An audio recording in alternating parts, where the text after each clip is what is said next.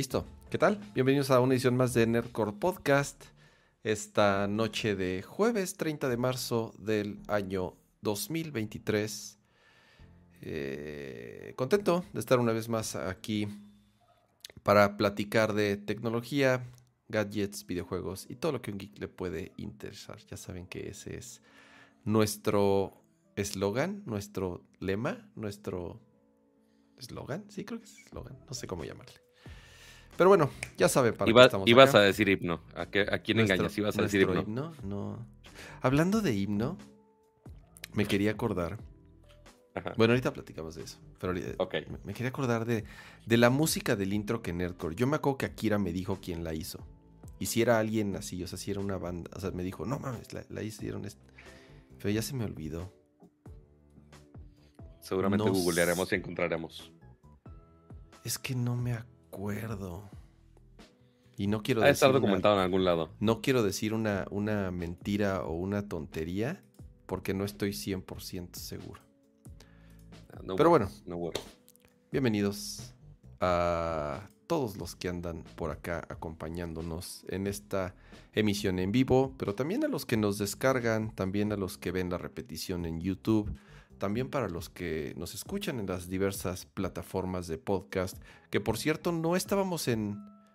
No sé qué pasó en la configuración del- del- de la plataforma que usamos de podcast, que no estábamos en Spotify. Algo pasó en Ah. Spotify que creo que cambiaron unas políticas o el, o el Mm. API.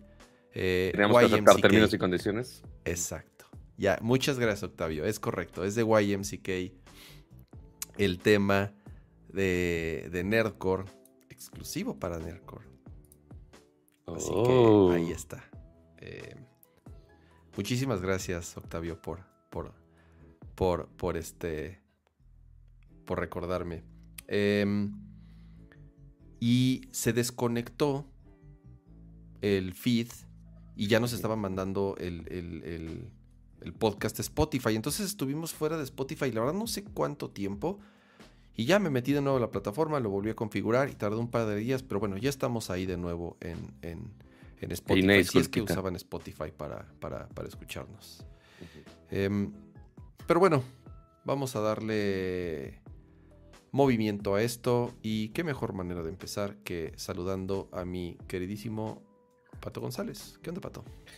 Hola, hola. A todos bienvenidos a una emisión más de Nerdcore Podcast. Hoy jueves 30 de marzo. Eh, al menos hoy eh, la lluvia no nos está cancelando como Billie Eilish. Este, entonces estamos, creo que estamos salvo, aunque, bueno, ya ha habido algunas otras veces que las lluvias y tormentas nos han tirado el changarro. Entonces, mejor, mejor toco madera porque a como ha estado de caótica la CDMX, mejor, mejor no tocamos el tema, mejor. Este, pero muy emocionado eh, de estar aquí otra vez, como cada jueves, no solamente con el joven Ramsa, sino con también el bonito chat que está ahí en vivo, con seguramente muchas insignias de color verde de los miembros del canal. Ahí veo a, a Ger- Germain, Germain, no sé cómo se debe pronunciar, Yamacel, a Rafael Suárez y demás. Bienvenidos, bienvenidos, bienvenidos. Este, ya no hubo face to face, al menos hoy no.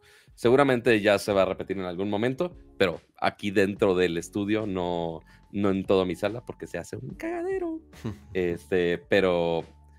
Y, y así Ramsa no me roba tantas galletas del que me mandó mi mamá, eh, porque son muy adictivas. Seguramente en tu casa ya se acabaron, quiero pensar. No, están escondidos. ¿No? Entonces, lo, que, Oh. lo que hago es, este, como, como ratón, veo que nadie me vea y voy así. Y me como un par y ya las voy. No, bueno. No, no, no es que estén escondidas. ¿Sabes qué pasó? Ajá. Me las, Ajá. ves que las traía mi backpack, las llevé. Y subí mi mochila ahí a la habitación. Y las dejaste Y, olvidadas. y se me olvidó. Ajá, o sea, realmente como no he salido, El descaro. no, he, no, he, no he abierto la mochila para nada. Pero apenas ayer, antier, me acordé y dije, ay, mis galletitas. Y ya las saqué de, de mi mochila. Y, pero sí se quedaron ahí en, en- en- O sea, están ahí en mi recámara.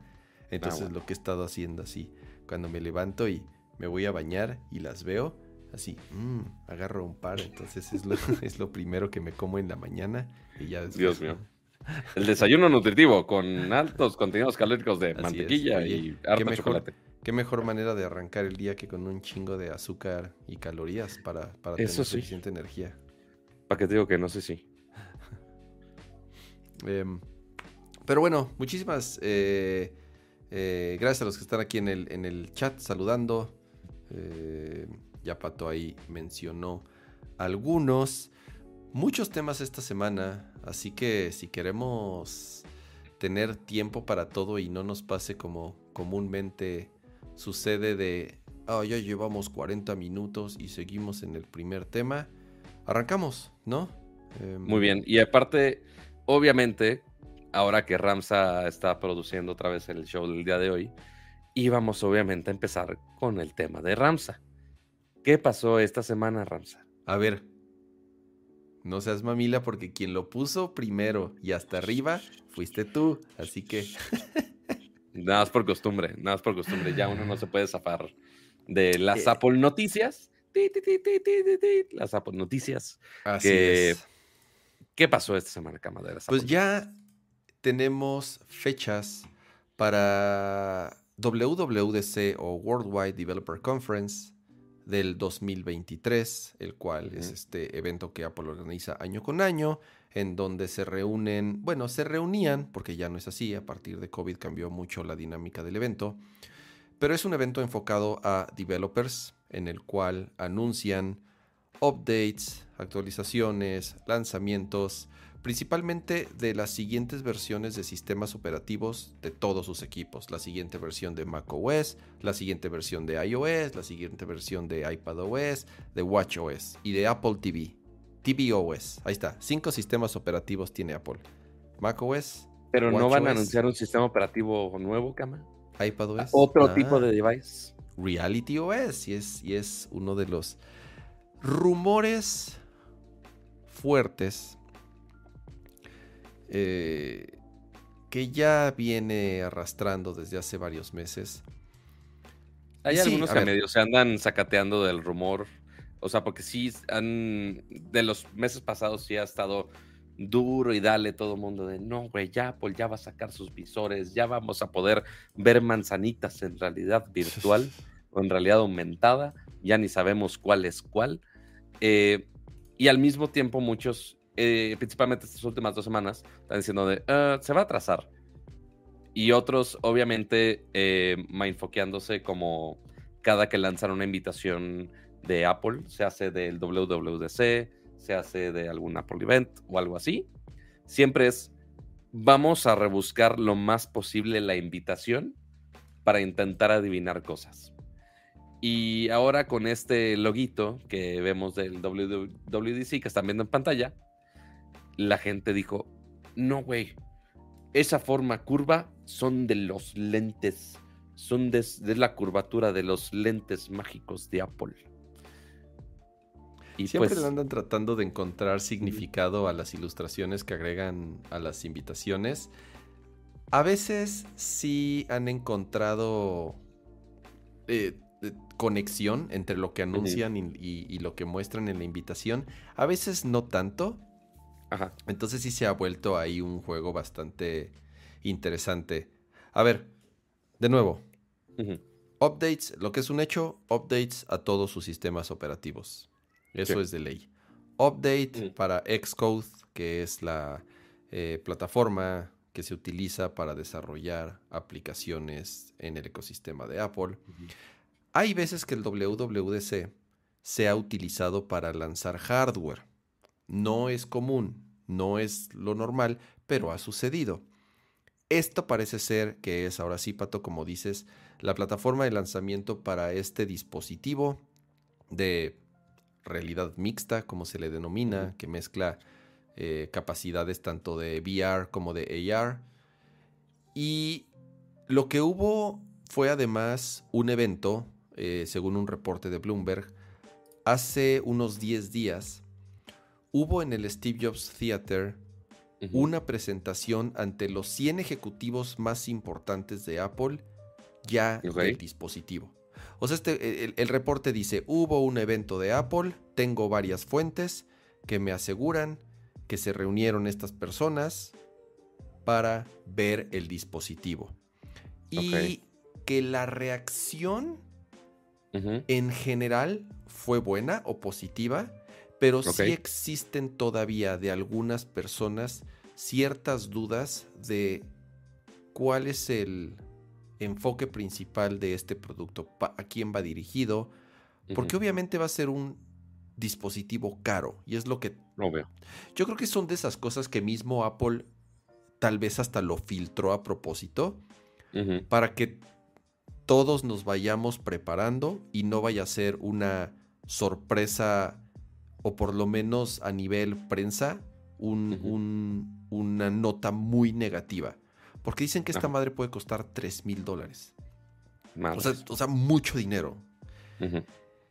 Considerando que esta primera versión, o por lo menos es lo que dicen los rumores, no está hecha para el mercado general. No está hecha para, para que todo mundo salga a comprarla como lo es un iPhone o como es un Apple Watch o como es una Mac nueva. No lo sé. Similar a como, como es eh, ambos HoloLens de Microsoft. Ya hasta hace un mes, literal hace un mes, acaban de matar Google Glass otra vez.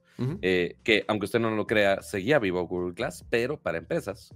Y ahora sí, ya dijeron, no, ni para empresas, ya, vamos a dejar de jugar con estas cosas.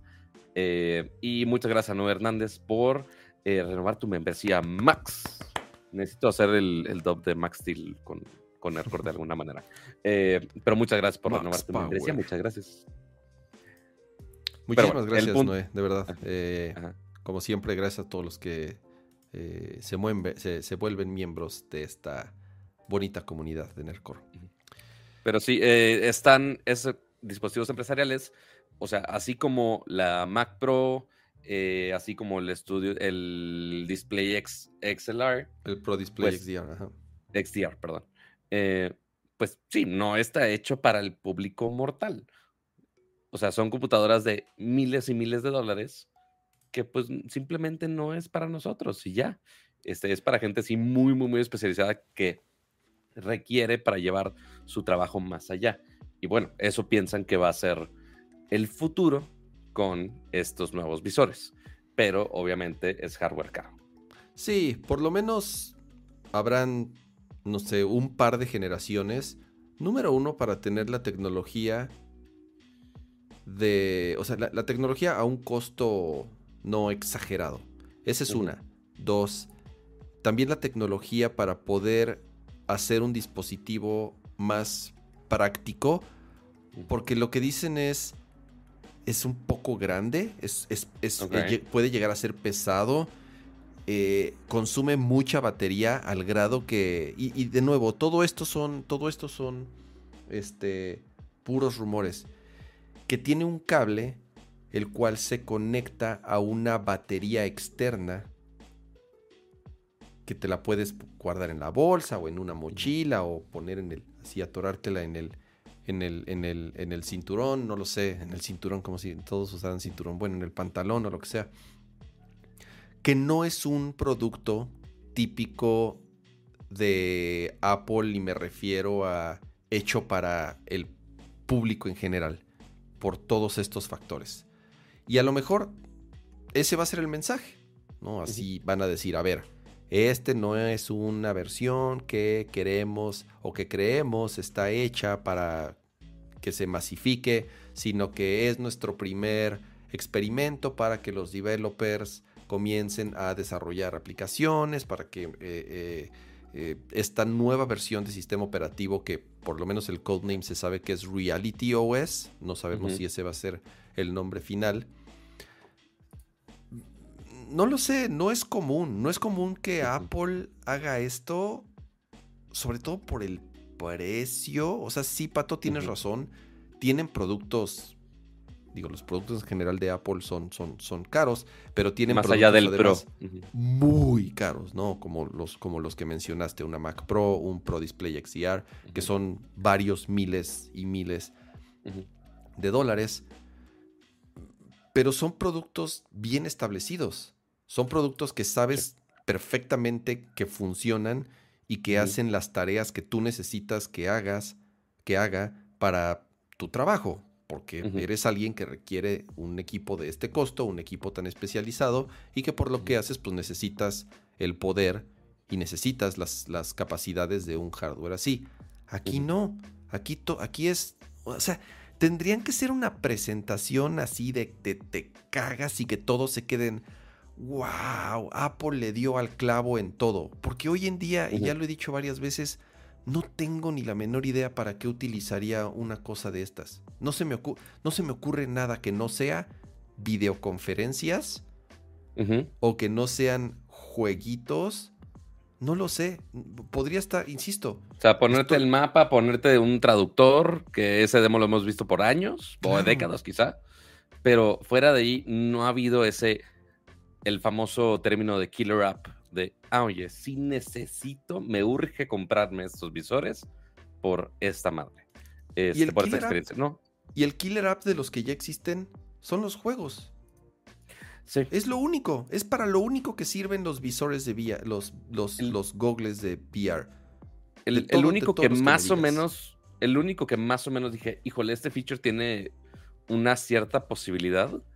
El, la oficina virtual de los Oculus, de los, bueno, ahora de los Quest, de los MetaQuest, que, oye, puedes tener básicamente todo tu oficina virtual. Eso se me hace muy chingón. El cómo está ejecutado, no lo he probado yo en persona. Obviamente sí hay muchos peros. eh, pero, ok, el, o sea, eso es lo más como práctico del metaverso sin tener que forzarme de, ah, vamos a hacer avatares sin piernas. Me valen madre los avatares sin piernas, güey. Me puedes poner una bolita flotando como, como si fuera el de Destiny. Este, no me acuerdo cómo se llama. El también, Ghost. El Ghost de Destiny. Y que de ahí hable. No necesito ver sus caras. No, no, no necesito ver sus caras en lo absoluto. Este, y que nada más puedas, nada más expandir tu espacio a lo que no puedes físicamente en tu casa. Eso se me hace muy chingón. Pero el cómo está bajado esa experiencia está muy lejana a ser ese killer app práctico que todo el mundo busca. Sí, eh, ha- hay, hay- ha, ha habido otro reporte de una de las funcionalidades es que tengas, que lo conectes a una Mac y que te los pongas y tengas así, imagínate tres monitores de no sé cuántas pulgadas y que puedas mover tus ventanas, así, eh, o sea, el, el pinche sueño de Minority Report, ya sabes, A huevo, por ajá. fin se hace realidad y que utilizando gestos puedas tener aplicaciones, haz de cuenta como aplicaciones de iOS flotando. Y que Sí. con el dedo las uses como con gestos, te digo, una mezcla de macOS con aplicaciones flotando de, de iOS. Que los widgets, los widgets que ya por fin ya abordaron, que ahí estén y ya. algo, Ya algo con eso ya tienen la implementación más sencilla del universo. Esa es, ese es, esa es una funcionalidad de nuevo. Yo no sé si justifique el costo, asumiendo que va a costar tanto dinero. Eh, otro es, eh, como dice, como dice entre juegos, dicen que Apple está produciendo contenido en VR, series, de- justo de Apple TV, conciertos con sonido Atmos o sonido o Spatial Audio, en donde tú estés, ya sabes, como si, como si estuvieras en el estadio, Pato. Eh, Ajá. pero de ¿Con quién tienen ahorita? ¿Con la LML MLB? No, no ahorita sí sí, es con la Major o sea, League Baseball, Apple, sí, ¿no? Apple, Apple tiene eh, los derechos de transmisión de Major League Baseball. Entonces puedes, ahorita, hoy, de hecho hoy inició, hoy inició la, Mm. eh, ¿cómo se le llama? La temporada regular, la campaña, no sé cómo se le llama. Estoy utilizando términos de fútbol y a lo mejor me van a odiar por eso. Exacto. Pero bueno, ya empezó el, ya empezó el béisbol. Hoy, hoy, hoy arrancaron los, los, los juegos de la, ya de la este. ¿El hambre? Ajá, los, bueno, los, los juegos de la temporada. Porque, porque hubo pretemporada y eso, ¿no? Pero, pero ahora sí ya empezó realmente la, la liga, si se le puede, si se le puede llamar así. Y antes de que se nos olvide, muchas gracias Ángel, eh, Amir Espinosa, por renovar tu membresía Pro. Bueno, no renovar, más bien bienvenido a ser miembro de la comunidad con tu cuenta Pro. Así muchas, es, muchas gracias, agradece bastante. así es. Así, así, como, así como Ángel, se pueden unir todos a ser miembros del canal para juntarlos en las plecas de salida que claramente no he sabido programar porque soy un idiota, un idiota programando y porque los APIs de Google simplemente no cooperan conmigo. Pero bueno, ese es de los rumores más grandes de WWC, el maldito visor. Como mencionas, renovar básicamente todo el software de todos lados. Este, eso es súper normal y van a salir los betas para los developers. Eh, es raro que saquen devices, como menciona Kama. Los últimos, de los últimos años donde se ha presentado hardware, em, fue 2020, que apenas se presentó como el kit de developers para la migración a Apple Silicon. O sea, la Mac Mini, pero que no era Mac Mini. Este, era la Mac Mini de developers, básicamente. En el 2009, perdón, 2019 fue la Mac Pro y el Pro Display XDR. Que eso es lo que yo, mira, más que el visor y lo que sea, bla, bla, Una Mac Pro es más la probable, Mac Pro, la, Mac Pro, falta la Mac Pro eh, con procesadores de Apple. Es que sí dijeron que estaban trabajando en ella. Es, ya dijeron que sí va a salir, pero es la única Mac que no se ha actualizado. O sea, la Mac Pro que existe hoy en día sigue siendo Intel. Entonces, yo quiero saber, yo quiero saber cuál es la Mac Pro. Que bueno, considerando que de 2019 para acá, pues ya pasaron cuatro años, yo creo que ya, ya es hora, ¿no? Y más que ese rayador no se vendió mucho y menos ahorita con, con los Apple Silicons. Sí, ese es el este problema. Tuvo una vida muy corta, muy, muy corta. Sí, totalmente. Y digo, sería muy temprano que mencionen M3 este, con la iMac, que es la, también como que la que le falta, el update a M2. Yo creo que va a ser como final, o la Air también. Yo creo que sería hasta finales. Sí, seguramente la. O, sea, así como se saltaron eh, la generación de M2 con la iMac, también con la Mac Studio. Es muy probable que sea ya hasta M3, la nueva Air, la Mac Pro, la Mac Studio, si es que actualizan la Mac Studio y las iMac, que también eh, pues, se quedaron en, la primera generación, en, la M1. Así es. Pero bueno, eso es. ¿Cuándo es el evento, Kama? Es el del 5 al 9 de junio. Va a ser un evento especial en donde va, se va a streamear. Va a ser igualito al del año pasado. Se va a streamear y van a tener un comité pequeño. O sea, van a ser eh, que en teoría puedes aplicar para que, te inviten. Así es, tú mandas tu, tu, o sea, aplicas como dice Pato y es una lotería o eh, no necesariamente una lotería, obviamente ellos saben, ya tienen elegidos a ciertos developers y ciertos medios que siempre invitan y si una cierta parte pues va a tener la oportunidad de participar en un sorteo y ver si gana un lugar y poder ir al, Developer Conference. Entonces, ya ese evento masivo, como sucedía eh, antes de, la pandemia, eh, ya, al, parece, al parecer ya no van a, ya no van a, regresar. Así es. Muy bien. Em, ¿Con qué seguimos, Pato? Oye, pero, pero ya acabamos con lo de Apple. ¿Qué más sigue de Apple? ¿Qué más sigue de Apple, Cama? ¿Qué más sigue de Apple? Además de WWDC, ¿qué? ¿Actualizaciones de los sistemas operativos que hubo? Digo, sí hubo actualizaciones de todo el mundo. También desde Mac, iPhone con emojis nuevos, hasta el estudio display hubo update. Ajá. Que se me medio madrió en el update, pero ya se arregló. ¿Cómo que se te madrió? A mí me tardó mucho en actualizar, pero no se me madrió. No, me apareció de el simbolito de soporte, así de, ah, entra a la página de soporte porque pues no se hizo el update bien. Yo de, ah. ¿qué pacho? Pues, ¿qué pasó? Y gracias a, a la mamá de alguien. A PM. Este, a PM, por su membresía pro, con su carita totalmente de troll. Pero supongo que gracias por sus dineros. Pero no, Cama, no estaba hablando de eso. A ver qué. Estaba hablando de esto. Oh, yo no sabía, esto que maldita sea. Pues no, ya es. Vamos a ver si hacemos una seccioncita en el canal que se llame, que se llame Unboxing Sorpresa de Pato. A ver, a ver. De, de Apple Cosas. Porque este que tenemos aquí, amiguitos, es el nuevo HomePod eh, de segunda generación. Revivió de entre los muertos. ¿Por qué? Yo no sé. Eh, porque Siri sigue estando igual de medio güey. No creo que vayan a anunciar una Siri con con habilidades de chat GPT o esas cosas extrañas, pero al menos ya es más funcional y más útil. Bendito sea. Entonces, Si gustan, digo, esta unboxing es muy rápido porque setearlo va a tardar un, un buen, Sí, seguramente. Y no es que podamos hacer la prueba de audio ni nada. Exactamente. Sí, o podríamos jugar con el nuevo app de, de, ¿cómo se llama? De Apple Music Classic que acaba de salir. Pero pues, pues, pues, ni al caso para escuchar el Beethoven o algo así.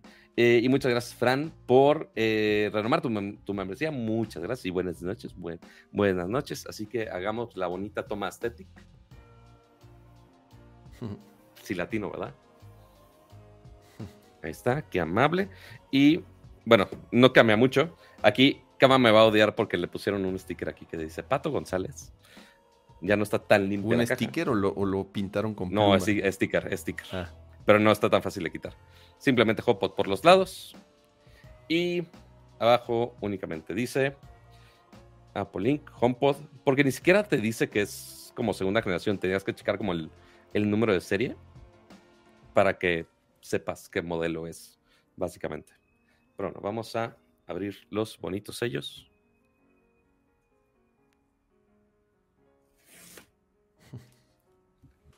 Y el otro- ya saben, tiene que ser aesthetic todo, si no, no funciona. Y ahora sí. el Recuerda, Pato, el olor, religioso. el olor de producto Apple nuevo. Sí, el vas olor a de ver, producto vas Apple. a ver que huele igual al otro. ¿Voy a ver o voy a oler? Vas a oler. Muy distinto.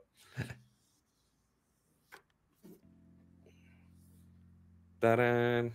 A ver. Huele a caja. 10 de 10, huele a caja. Con sus proteccioncitas de cartón. Porque ya saben que se ecológico todo. Tiene su etiquetita para hablar con la Siri. Entonces simplemente vamos a quitarla. No tiene gran gracia. Uh, mira Lo que sí es que la pantalla es más grande. Sí, obviamente. Obviamente. ¿La anterior no era mate o también era glossy así? No, igual. Ok. Pero ya se ven, Sí, el por lo menos el- los botones de más y menos se ven un poco mejor. Eso sí, los otros se veían muy chiquitos, supongo. Y yo pensé que el cable no se quitaba, fíjate, pero mira, sí, sí. Eso también es algo que agregaron en esta versión. Antes, antes sí estaba pegado. Así es. Aquí se ve como que la costura así del, del medio de la bocina. Y también tiene otro sticker aquí en la parte de abajo. De la gomita. Ahí está. El de la gomita de la manzanita. Eh, Vietnam. Número de serie. Y ya, pues aquí adentro está. Y el cablecito es de tela, ¿no? Y el cablecito es de tela. Bueno, es está este eh, cubierto en tela.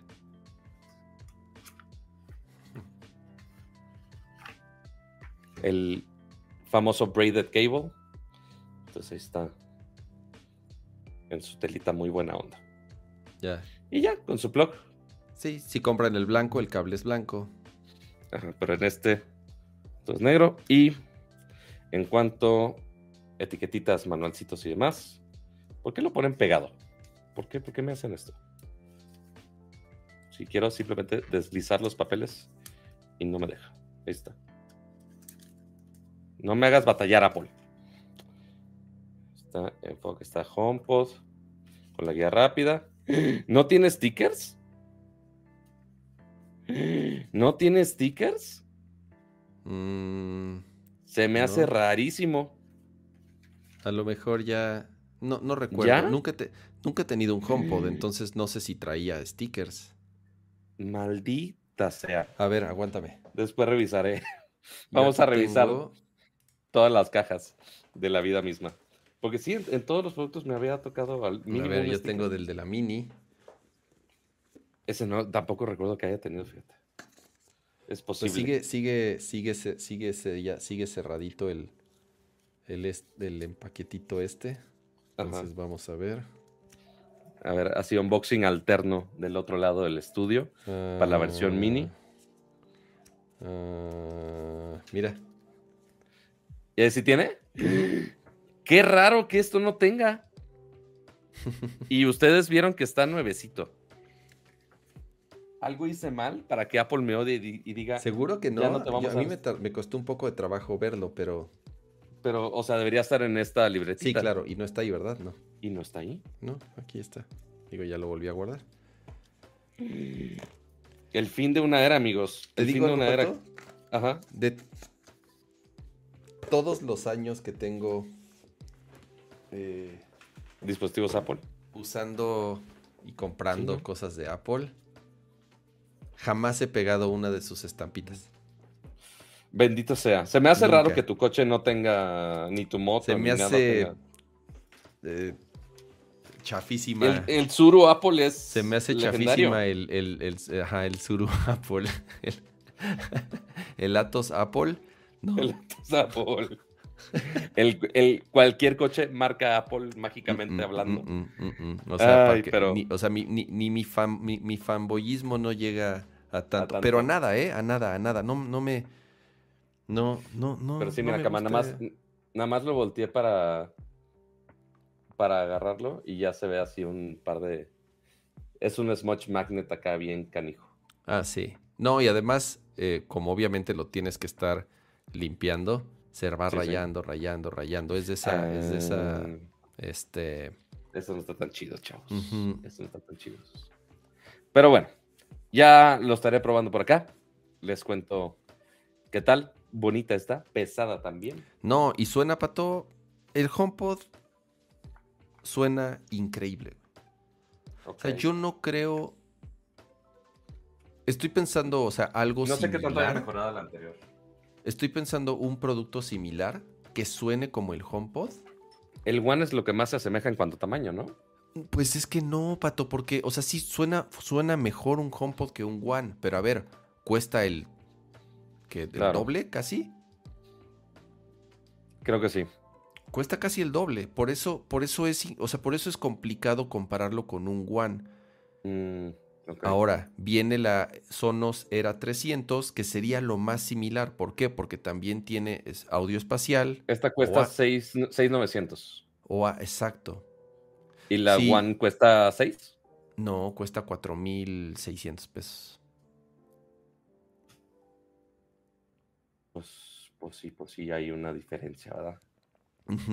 Y la Era 300, que sería lo más similar, cuesta 10 mil pesos. Entonces cuesta más y es más grande. Es más potente.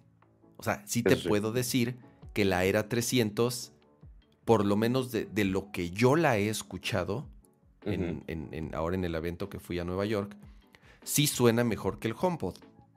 Pero cuesta más cara. O sea, sí cuesta. o No, sea, la, la era 100 cuesta 6 mil, cama. La era. Ah, la era 100. Pensé que te referías a la Sonos One. Digo, pues es como el, el sustituto de. Más o teoría, menos, ¿no? porque subió de precio. La, la era 100 subió de precio. La One está en 5 mil. La era 100 está en 6 mil, Ujú, que es la que acaba de salir. ujú. Este, y el HomePod está en 800, 900 pesos más. Entonces sí Sería hace batalla con la interesante 100. esa comparación. Esa comparación sí sería muy interesante entre el HomePod y la era y la Sí. era 100. Ojo, el HomePod es Atmos. La era 100 no es Atmos. Eso sí, Eh, um, eso sí. Y, se- y digo, las bondades de sincronizarse o con el ecosistema de Sonos o con el ecosistema de Apple, si tienes Sí, una Apple TV, pues obviamente funciona un chingo mejor, etc, etc. Pero pues habrá que probarlos ya cuando lleguen, cuando conecte esta cosa del demonio, porque la Siri, así que tú digas, tiene un gran track record conmigo, no. Pero eh, le daremos otra oportunidad, a ver qué tal. muy bueno. Ahora Eh, sí, ya terminó la sección del unboxing sorpresa, una disculpa. No, no, muy bien, muy, muy buena sorpresa, Pato. Eh, Y entonces ya sé aprovechando que el tengo que ir a tema. tu casa a escucharla. Correcto. Este, y Arturo Reyes, gracias por renovar tu membresía de ocho meses. Eh, yo supongo que es ya listo para esta semana en el Steam Deck. Abrazo, abrazos calurosos y abrazos calurosos. Bueno, no tan calurosos Steam Deck para que no sobrecaliente. Eh, y más que el cama ya le metió hartos gigabytes a su Steam Deck, ¿no? Y al rato cuento que lo que me pasó, que ya, yo ya me, ya me veía comprando otro nuevo.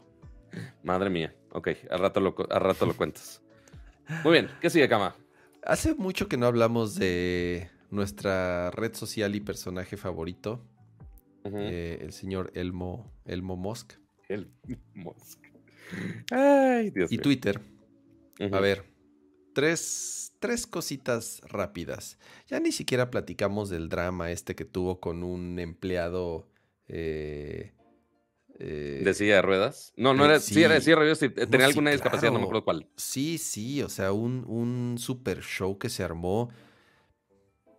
Comentándolo rápido, eh, un empleado de Twitter, uno diría, bueno, pues cuántos empleados, cuántos empleados tiene Twitter que, que, no estén inconformes con todo lo que ha pasado. Pero bueno, puso un tweet dirigido a su patrón diciendo, oye, eh, me quitaron el acceso a mi computadora y estoy preguntando a las personas de recursos humanos y no me saben decir si sigo siendo empleado o no. Entonces me gustaría preguntarte directamente, ¿ya me corrieron? Algo así. Sí. Y entonces empezó a tener muchos replies, muchos retweets, empezó a, agarrar mucha atracción este tweet. Ahorita platicamos por qué, por quién es esta persona. Hasta que en un momento Elon Musk le contestó, ah, ¿quién pues, eres ¿qué Haces? ¿Qué, ¿Qué haces? Bueno, pues yo me dedico...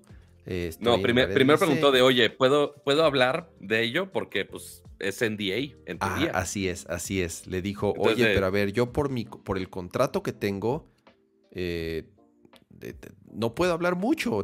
Solicito tu permiso, eh, sí, permiso para hablar. Y ese güey, concedido, permiso para hablar, tú dale. Ok, ahí está, hay registro. Y entonces ya el güey soltó la sopa. Bueno, ya dijo qué es. Dice, bueno, entre las cosas que hice fue ahorrarle a la compañía tantos miles de dólares en una plataforma que usamos. ¿Cuál plataforma? Figma. ¿Y qué hacen con eso? Pues, todos los, todos, todos los productos de diseño hacemos. Y, lo único que contestó Elon Musk fue una carita, ya sabes, eh, cagándose de la risa. Ajá. Y entonces este güey le dijo, bueno, este... Eh, eh, soy, soy, soy, soy empleado, no.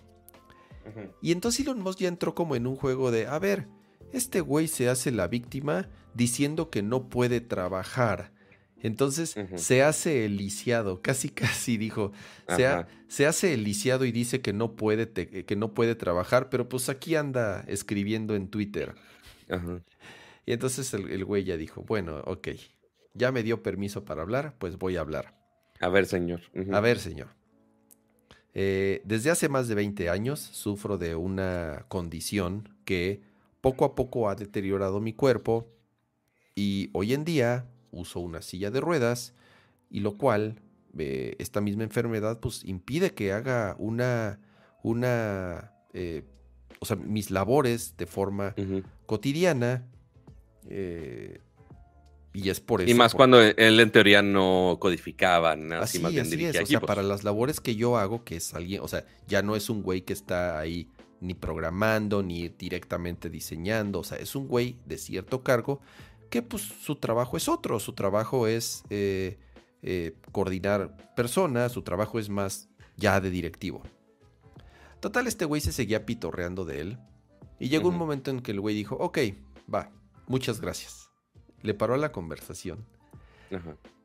Y resulta que este güey es un empleado de Twitter porque Twitter compró su compañía un estudio de diseño muy grande, muy importante, con clientes igual de empresas súper grandes. Twitter adquiere este despacho, este estudio de diseño, y eso incluye los, otros empleados del estudio. Eso incluye a este cuate que es el dueño del estudio.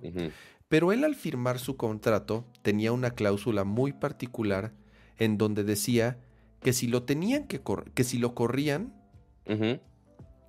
Twitter tenía que pagar, no, creo que no estoy exagerando, Pato, creo que tenía que pagarle 100 millones de dólares. Una madre así. O sea, una fortuna. Él tenía esa cláusula en su contrato. Y además, entre otras cosas que había hecho él, además de ser un diseñador muy exitoso y muy reconocido, fue nombrada persona del año en su país, en, en, eh, Islandia, que es de donde es él. Sí, porque aparte de, de, todo lo que está sufriendo de sus limitantes físicas, pues ok, también está haciendo un montón de proyectos para justamente mejorar las condiciones de eso en su país y en muchos otros lados, con algunas este, ONGs y demás. Este, hasta instalando rampas en toda Islandia y algo así leí. Eh, y pues sí, o sea, en general es, ah, güey, esta persona es una increíble persona. Sí, sí, sí. Y Elon Musk dijo, ah, este güey es un huevón. No, no, no. Ah, o sea, nombrado persona del año por una de las, o sea, por el gobierno de su país, porque gran parte del dinero que ganó con la venta de su compañía se dedicó a instalar rampas, ¿no? En, eh, o sea, a mejorar en temas de, de, accesibilidad para personas que, tienen ciertas limitantes o que utilizan eh, o que tienen ciertas condiciones y utilizan silla de ruedas. O sea, e, el güey realmente es un, un, un, una persona buena, si le podemos llamar así. Bueno, no, no sabrás se ve que Elon Musk no tenía, bueno, ni la más remota idea de con quién se estaba peleando ahí en Twitter. Claro. Pero sobre todo, no tenía ni la más remota idea de que al correrlo tenía que pagar esa cláusula. Correcto. Bueno, como perro con la cola entre las patas, ya después se puso a escribir, no, no, ya este, ya ya hablé con él en persona, eh, él sigue siendo nuestro empleado, eh, a mí me habían informado mal de él, pero, pero bueno, ya este, ya pudimos platicar, o sea, el güey se dio cuenta que la cagó, los abogados le han de haber dicho, a ver, animal, digo, no, no con esas palabras, pero ¿sabes lo que acabas de hacer? Ajá. Eso fue, eso fue hace unas semanas y es algo que no habíamos, no habíamos comentado eh, aquí en el programa. Pero a ver, para cerrar con broche de oro, eh, eh, Twitter va cada vez peor mm, en cuanto a baja de usuarios, en cuanto a baja de participación, en cuanto a baja de interacciones entre usuarios.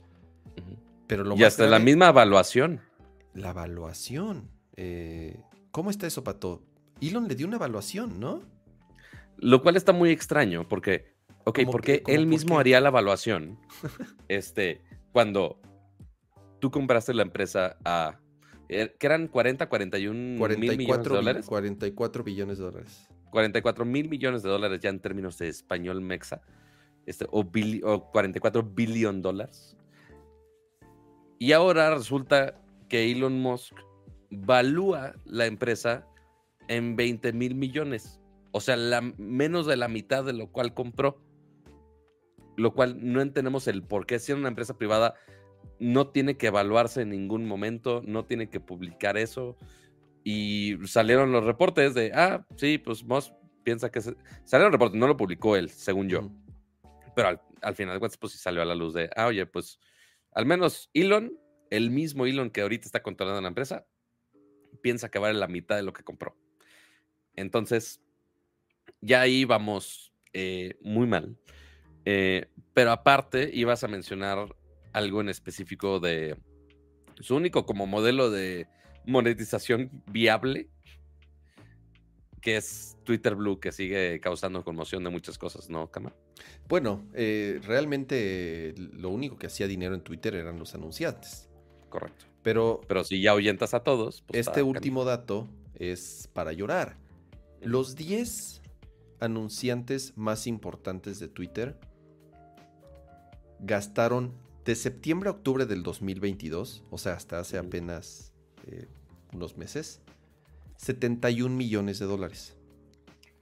¿No? Tú dices, ay, en dos meses 71 millones de dólares solamente de 10 anunciantes. Ok, Ah, será mucho o poco, no sé. Bueno, es mucho dinero, pero para una empresa como Twitter, supongo es muy bueno también. Esas mismas empresas, o bueno, diferentes empresas, tus top 10, gastaron en los últimos dos meses 7.6 millones de dólares. O sea, 90% menos, 90% menos dinero de publicidad es lo que está entrando a Twitter. O sea, de todo el dinero que hacía en Twitter en publicidad, están haciendo casi solamente, están haciendo el 10% de lo que hacían, obviamente, antes de la, de la, de la compra de Elon Musk. Eso, que, es, eh, que está orillando a Elon a hacer, pues ver, así desesperadamente ver de dónde saca dinero. Y sí, ya habían empezado con lo de Twitter Blue, esta suscripción para poder editar tus tweets, para poder tener una palomita azul y para poder tener otros ciertos beneficios, como a lo mejor no ver anunciantes. no, sé qué más son las otras cosas que, que tienes como beneficio, como beneficio al usar Twitter Blue. Pero bueno, cobran para eso y la otra es, acuérdense que se armó un desmadre con esto de las palomitas. Verificado ya no es verificado, sino el azul ya es el usuario de Twitter Blue, entonces ya como sé cuándo es un usuario verificado y cuándo no. Y se sacaron de la manga esta palomita dorada. No sé, seguro lo han visto en algunas publicaciones de empresas, de compañías, de medios. Y es esta palomita que solamente se la daban a ciertas organizaciones, sobre todo regreso a lo mismo, empresas y, y, eh, medios informativos. Bueno. Em, empresas, organizaciones y organismos gubernamentales que usualmente de ahí eh, hay uno principal y de ahí varían muchas otras cuentas. Entonces, por ejemplo, de, oye, está la cuenta de Nintendo, pero aparte está la de Nintendo Latam, Nintendo España, Nintendo la región que tú quieras. Y todos son, sí son verificados, pero son provenientes de la empresa principal. Entonces, ese tipo de... Igual, cuando es algún periodista de, oye, de 10.com, por ejemplo, eh, ya, ya ni para qué el anuncio, ¿verdad? Eh, ya, ya no aplica.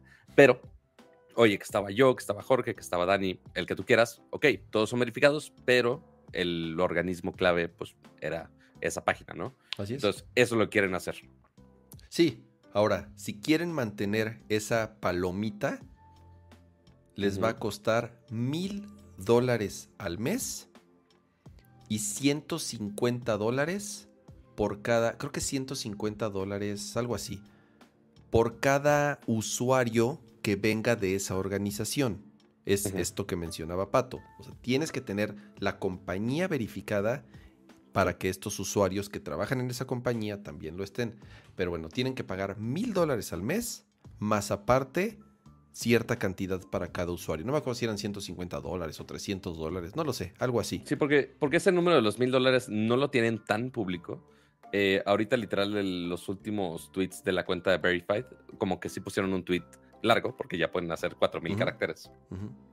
Este, explicando de, oye, pues está este programa para las empresas, organismos, organismos gubernamentales, y puedes aplicar aquí.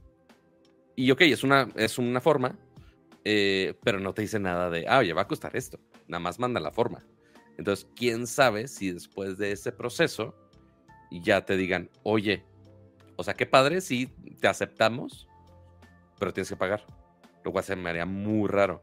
Entonces, no sé cómo. Bueno, está en el New York Times. Y de hecho, ya, ya, se, ya salieron a declarar muchos medios: New York Times, Washington Post, Bloomberg, eh, ¿Cómo se llama esta? Eh, eh, los que son padres de, The Verge y de todas esas publicaciones.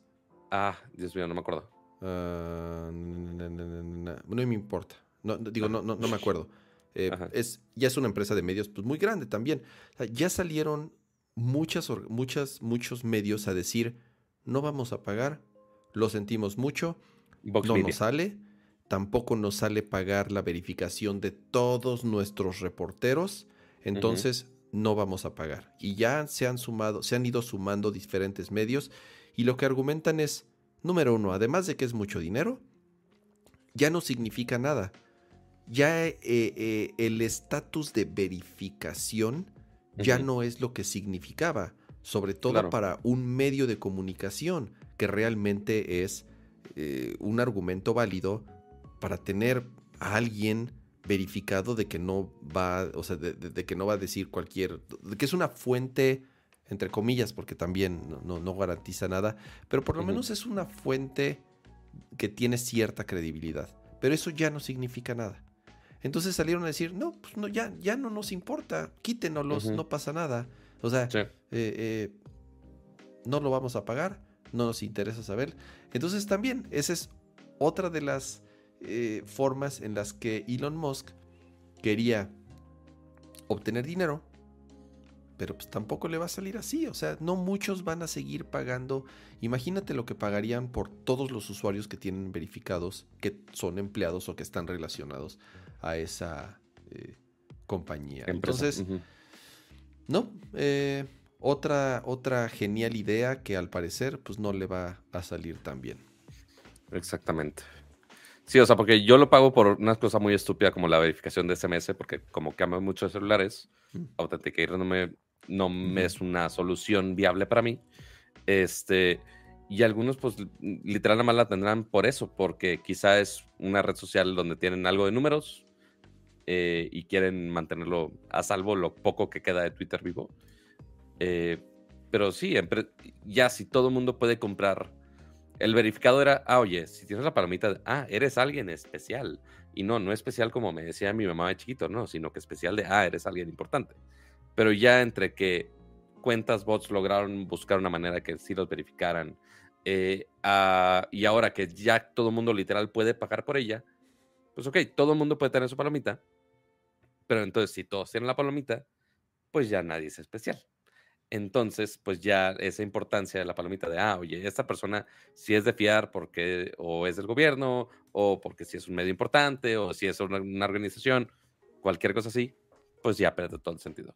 Y ahora cobrar a usuarios no mortales y ahora cobrar más a usuarios más serios por la misma palomita, pues vale que eso. Vale que eso, chacar. Em, One Password, como dice Edgar, eh, saludos, Edgar. One Password es una alternativa. Tienen integrado, creo que un two factor ahí. No estoy seguro cómo funcione. Si es como. Tendría que. El dilema es que tendría que estar esa, ese token de verificación, por así ponerlo, en la nube o algo así. Pues lo cual... que sucede con One Password, todo está en la nube. en teoría. Este, pero quién sabe si esos tokens de, de autenticación. Pero bueno, sí, probaré. habrá que ver a, detalle. Aparte, el editar tweets me sirve. Ah, esa es otra. O sea, si, si, tú le encuentras, si tú le encuentras otra razón por la cual quieres seguir pagando Twitter Blue, pues adelante. O sea, al final del día tú sí usas, o sea, sí es parte de tu chamba Twitter, ¿no? O sea, sí, para ti sí es algo importante y a lo mejor el pagar te es razonable. Para mí no, o sea, por más que me guste usar Twitter, eh, digo, no pagaría y menos en, o sea, le daría un centavo a ese güey. Entonces, eh, todavía con más, con más razón. Ok. ¿Qué onda con estas teles, Pato? ¿Están buenas? ¿No están buenas? ¿Están chafas? ¿Están, buen, ¿Están a buen precio o ni siquiera? ¿Cuánto pues tiempo tienen estas teles en Estados Unidos? Estas teles ¿De qué estamos hablando? Primero, estamos hablando de unas teles que sacó Amazon. Voy a ponerlo aquí en el browser si quieres. Sí, señor. ¿Qué es lo importante de estas teles de Amazon? Que estas son unas Fire TVs eh, que son marca Amazon, no es de como lo veíamos en Roku, por ejemplo, que es, ah, es una tele de X marca, pero que trae Roku integrado. No, es, o las de Sony, que es Sony, pero con la experiencia de Google TV o algo así. Sino que esta es totalmente una tele de Amazon, eh, incluyendo, si no me equivoco, las series 4 son fabricadas por el mismo Amazon, pero con la experiencia de Fire TV. Entonces, justamente ahí están a tu derecha. Hay tres modelos principales que, lanzaron. Llevan menos de un año en Estados Unidos, eh, si no me equivoco. Eh, y creo que la serie 2 se acaba de lanzar exactamente igual que acá en México, este, que va a salir en unos cuantos meses. Y hay principalmente tres series. La más accesible, que es justamente la que estamos viendo en este momento, es Fire TV Series 2, de 40 pulgadas. Sí, es resolución nada más 1080, pero es una tele inteligente, la experiencia funciona fluido y está bien. Para ese precio, está bien. Hay No una más, más chiquita, creo. 32 pulgadas. 32 por- pulgadas es 4.500 pesos. Mira, para la cocina. Exacto, tele de la justo. O cocina. sea, porque justo no es solamente es de, ah, vamos a hacer teles más chafitas. No, más bien es, vamos a hacer teles de todos los tamaños para todo tamaño de espacios. Porque hay gente que, güey, para su. eh, está de foráneo y está en un, viviendo en un cuarto de, de medio metro, pero como quiera que es tele, ok, ahí está una de 32 pulgadas que funciona perfecto y no necesita 4K, ahí jalas chingón. O, oye, queremos ir hasta los grandes formatos, güey. Ok, ahí nos podemos ir a las otras series. Ya decía, ¿por qué Cama nos está poniendo en un lugar tan chiquito? Ahí está. Este, algo, algo movimos del setup. Pero ya ahí saltamos a las series 4, que esas son teles 4K. Igual son pantallas normalitas, no son IPS. También son inteligentes, pero por una pantalla de 43 pulgadas, 8.500 pesos. No está nada mal. Y de ahí nos podemos ir 50, hasta las que son 50 y qué. 50, 10.499 y 55, 11.999. A ver, ya es 4K, es la principal diferencia. Pero la, y es HDR, obviamente. Es Estoy HDR. pens- ajá. Estoy Dime, dime. pensando, ¿qué panel son? ¿Quién hace los, panel, los paneles? Es, preguntamos y no te dicen. pero- Ah. Sí, no, no te dicen. O sea, la, la 4, las series 4 sí sabemos que las fabrica Amazon, pero pues no te dicen con qué panel específicamente. Ahí el ligero issue. O sea, tiene HDR10, Dolby Digital Plus, este y demás. O sea, no esperemos aquí, oye, que tiene una alta tasa de actualización. No, no tiene esas cosas. Tiene eh, tres puertos. Serie 2 tiene nada más dos HMI 1.4. Ah, Estamos ARC. hablando de la 4 ahorita, va, acá está. ajá. Sí, me estoy yendo. eh, hasta mero abajo creo que hay una tablita con todas. Este. Mm, Y mira, nada más para comparar las series 2 y la 4. Y ahorita nos vamos un poquito más a fondo con la Omni, que es la, la chidita. Entonces, con las series 4 puedes llegar hasta 55 pulgadas. Misma calificación de HDRs y HLG. Los puertos HMI cambian ligeramente, que ya son HMI 2.0, porque pues, sí, ya necesitas 4K, y un HMI IARC 2.1. Este, entonces no podrías conectar tus consolas y aprovechar los 120 cuadros, que ni siquiera dice aquí que son 120 cuadros o no. Eh, a ver, estoy chicos si hasta mero abajo dice, seguramente no, pero tienen su puerto de Ethernet, tienen su Wi-Fi. Este, Pero ¿qué ni en la más choncha pato, ¿eh? Porque el único puerto que tienen 2.1 es el eARC. Correcto. Entonces te la pelas. Correcto. Sí, no, no son hechas para. ¿Son las mejores teles de alto desempeño? No, no lo son. No es a lo que le están tirando con esto.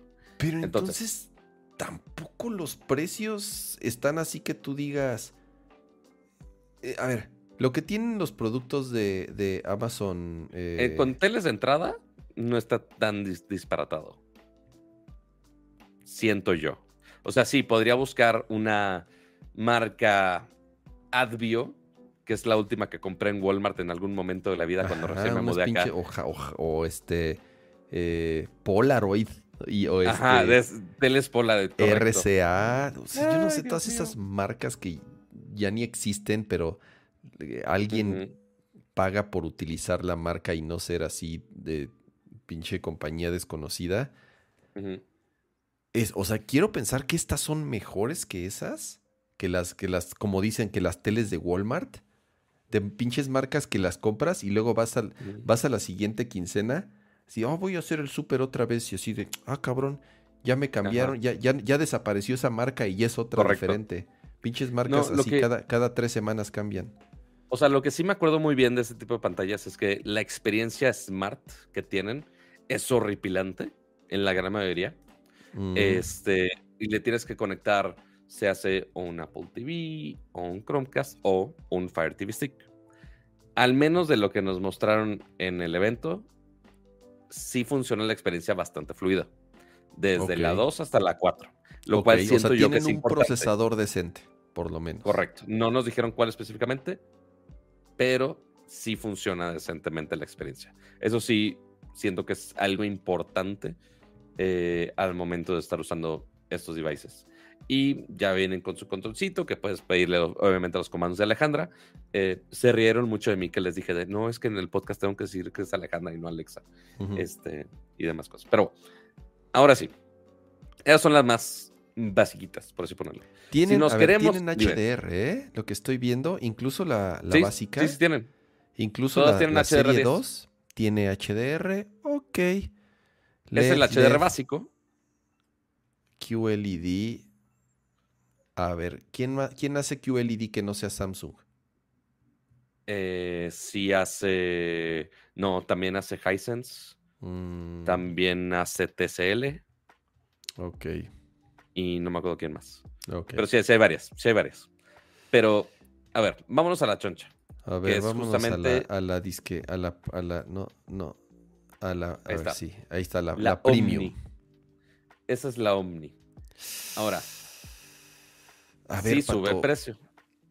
pero cuesta 22 mil pesos, con eso te compras, Se me hace raro que esté ese precio. Según yo estaba Pato, yo, o sea, a ver, mi, acabo de comprar una OLED Sony, que me costó Ah. menos que esto. Una OLED Sony. OLED ¿De menos de Sony eso? X95, no sé qué. O sea, la, la- la- Ujú. la- o sea, sí la agarré en descuento. Obviamente sí la compré en unas Claro. este, Noches Palacio, no sé qué madre. Pero a ver, es- esas pinches ventas nocturnas las hacen 10 veces al año y buen fin y la que sea. Si encuentras una televisión OLED, Sony o LG en menos de esto. No, creo que algo está mal de esta página. Porque según yo, el precio estaba mucho más abajo. Ah, cabrón, busco el pues, que comunicado. me esté engañando la misma. eh, Ajá, ah, se- me- Se me hace raro. Por eso digo que se me hace raro. O es que como todavía no está a la venta. A ver, aquí está. A ver, el y, si, no, ¿y la de 75 cuánto de costar? A ver, 30 Fire- varos. ¿Dónde está? Aquí, aquí, aquí, aquí. Ah, mira, aquí. Algo está mal ahí. No, creo que ya vi el- los tamaños. Dice, la Fire TV Omni QLED está disponible en tamaños de 55, 65 y 75. Ah, esa no me sale aquí, mano. Nada Esa más no me sale, sale ajá. 6.5 y 7.5. Rarísimo, rarísimo. Eh, y dice, la de 55 empieza desde los 14 mil pesos. 55 Ah. pulgadas QLED por 14 mil pesos. No está tan peor. Tan. O sea, igual queremos competir con gamas más de entrada. Pero pues, digo, es meterse igual a un mercado mucho más competido que devices. Y la, la directora de Fire TV eh, Global fue al evento y hasta sí estuvo, sí le dijimos de, ah, oye, pues está chingón que le este price point. Y dice, pues sí, o sea, la verdad es que ya estamos acostumbrados a que Amazon esté perdiendo dinero con sus devices. O sea, sabemos que la división de Alexa pierde dinero, la división de Fire TV parece ser que también pierde dinero. Y sí, intenta rebajar costos para que la gente consuma más servicios y productos de Amazon, por supuesto. Sí, es una práctica común. eh, de- lo hacen, lo hacen. es lo que No, de hacen los- PlayStation lo vemos claro. de muchos otros. A ver, Pato, eh, digo, no sé. eh, yo dudo mucho que tenga estos bezels esta tele, ¿eh? O sea, ve el, ve el marco, es como de un píxel aquí en sus, en sus fotos. A lo mejor y sí, a lo mejor y sí. no, el, el de, el de- el de abajo, en persona se ven poquito más notorios, igual por el plateado que tiene. Ok. Quizá no fue el mejor color choice. Pero no, creo que sí está. Seguramente el que están poniendo la foto es el de 75 pulgadas. No sé, no aquí se ve se ve un poco más realista tal vez. Ajá. Pero sí, o sea, sí tiene, sí tiene un marquito. Tampoco es invisible la pinche. A ver, Este. 96 zonas. eh, no está mal. Ujú. Hasta 96 zonas, porque seguramente en más pequeñas ha de ser menos. Ah, bueno, Full sí. Array, HDR10 Plus Adaptive, ¿Está bien? Dolby, Dolby Vision IQ, ¿Está bien? lo cual está chido. Y lo que sí tiene extra eh, son dos cosas. Uno, Eh, tiene un modo ambiente que está un poquitito más... Ah, no, ahí está. Ay, para ponerte la, la chimenea, el fuego. Te pone los videitos de fondo y aparte también te puede poner widgets de los que tienes en tu show, en tu Echo Show. También puedes poner ciertos widgets de recordatorios, de información, accesos directos a algunas cosas inteligentes. Ok, también lo puedes personalizar muy similar a lo que tienes con el resto de la experiencia de Alejandra, lo cual está muy chingón. Mira, eh, no sabía que puedes utilizar los... Los, los Echo Studio, por supuesto. Los Echo como... O sea, es como lo que hace Apple con los HomePods. También se puede hacer con... Eh, ese feature está interesante. Ahora, estas tres cosas, una, dos, tres, o sea, ya cuestan más que la tele. Por supuesto. Pero sí, es para los que tienen igual el ecosistema de Alejandra. Uno que tiene ya varias Alejandras aquí disponibles, quizá le podría sacar provecho a ese feature. Y lo otro, justamente, es esa barrita que tiene abajo, que ahí integra dos cosas. Uno es el micrófono, entonces le puedes hablar directo a la tele sin tener que picar el control. Las otras teles no tienen eso, si tienes que picarle al, al, controlcito. Entonces, este hands-free puedes usarlo como una Alejandra normal, nada más gritas a tu casa y tu tele responde. Eh, y lo otro que está interesante es que tiene un sensor de movimiento. Entonces, si alguien pasa por adelante de la tele, se puede prender la tele o también puedes utilizar ese sensor para activar rutinas. Entonces, ah, güey, voy a entrar a mi estudio donde está la tele y quiero que cuando yo entre se prendan todas las luces de la sala. Ok, puedes programar esa rutina desde la aplicación. Y ya, esos son los e, features. E, esto de aquí, esto que estoy seleccionando aquí, para mí es un ya big no ahorita. Son de HDMI 2.0. Son de 60 Hz todas. O sea, son de 60 Hz, HDMI 2.0. Eh, por el precio, sobre todo de esta última, Pato, que ya están entre 20 y 30 mil pesos. De cualquiera de las otras marcas que me digas, tienen productos mejores a este precio. Es posible, es posible. Aquí es donde tenemos que esperar. Ah, oye, va a ser que si Prime Day, que si Buen Fin, que si esas fechas donde especialmente Amazon en sus devices les bajan un friego seguramente es de lo que más se va a vender. A lo mejor, pero son, pero son, pero, pero eso ya es circunstancial. O sea, no es ya, ya estamos hablando de, eh, de, de, ocasiones. A lo que voy es Amazon, Amazon Basics ofrece productos relativamente buenos o de calidad aceptable. Depende mucho de qué es lo que estés comprando.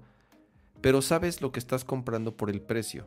O sea, por lo menos lo compras y, y, y, si está relativamente chafón, pues no te encabronas así de, ah, me costó bien caro. No, no, sabes, sabes lo que estás comprando. Y es más, tienen cosas que al revés, hasta dices, no, ¿cómo le hacen para, para, para que cueste esto?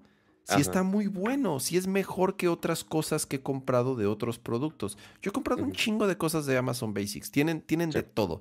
Les he comprado desde cobijas, sábanas, o sea, ropa, ganchos, eh, este, cables, o sea, no, tengo ni idea de cuántas cosas he comprado de Amazon Basics y, mi, experiencia ha sido de todo tipo. En general es positiva. Aquí, número uno, no me aventa. Quiero pensar que tienen buena garantía. Eso sí, o sea, no, no, comprarías una televisión de esta si no, si no tuviera una buena garantía. Pero híjole, el precio no, el precio no es como de Amazon Basics. El precio es como de LG o Sony o Samsung, güey. De los modelos de esta Omni, sí, sí está más difícil de justificar. Pero sí, a ver cómo ajusta Amazon porque sí, como dices, si pienso en, oye, calidad de imagen para una tele, ok, volteo a ver a LG o volteo a ver a Samsung, principal, o Sony. pero Amazon, para pensar en teles, posiblemente sea lo último. Pero al menos sabemos que la gente sí está interesada en las experiencias de, de Fire TV. Tanto así para venderte una pantalla también. No lo sé, Rick. No lo sé. Pero al, menos en este buen fin pasado nos dijeron que justamente uno de los Fire TV Sticks fue el quinto lugar de los productos más vendidos de, durante esas épocas. ¿El qué? Pero el Fire TV Stick, el, la barrita, Ok. quinto lugar Ya. de todo buen fin. Este, falta ver Wow. con, con los de acá. Y bueno, es, Muy y bueno. el, el Eco Auto, que nada más es un eco para coche, que lo necesito en mi coche, y ya, es todo. ¿Cómo para qué? Para que les puedas decir todos los comandos que haces en tu casa, pero que los puedas decir en tu coche. Principalmente uno que tiene coche viejito y que no hace ni una fregada. Alexa, Entonces, lo- los limpia parabrisas. Eso va a No, ser- no llega a ese nivel. Tonto. Este, pero para desde pedir cualquier cosa que usualmente pedirías acá, desde recordatorios, calendarios, búscame tal información, hacer llamadas por medio de Alexa que ya hace llamadas celular, o también se conecta, Mm, también se conecta al celular. Entonces, Claro, por Bluetooth. le- se conecta por Bluetooth. Sí le puedes pedir navegación de Google Maps. A ver, a ver, puedes- yo tengo una duda. Ajá. ¿Cómo se conecta a internet? Pues con tu teléfono, por supuesto. Ah, ya entendí. O sea, Es un, es un Blu- es un headset a tu celular, no tiene gran gracia. eso es lo que estoy pensando, porque al final del día, si depende de tu teléfono, pues, pues usas tu teléfono y ya. Nada más, el, el- o sea, el detalle aquí es que, por ejemplo, si quiero usar, podría usar Alexa con mi teléfono sin necesidad de este device, pero necesito tener el app de Alexa abierto para que, cap- perdón si grito la palabra, pero necesito que esté abierto el app para que cache el, el catchphrase. Pero si está conectado eso, sí lo puedo detectar en cualquier momento y puede ayudarme a correr otros apps.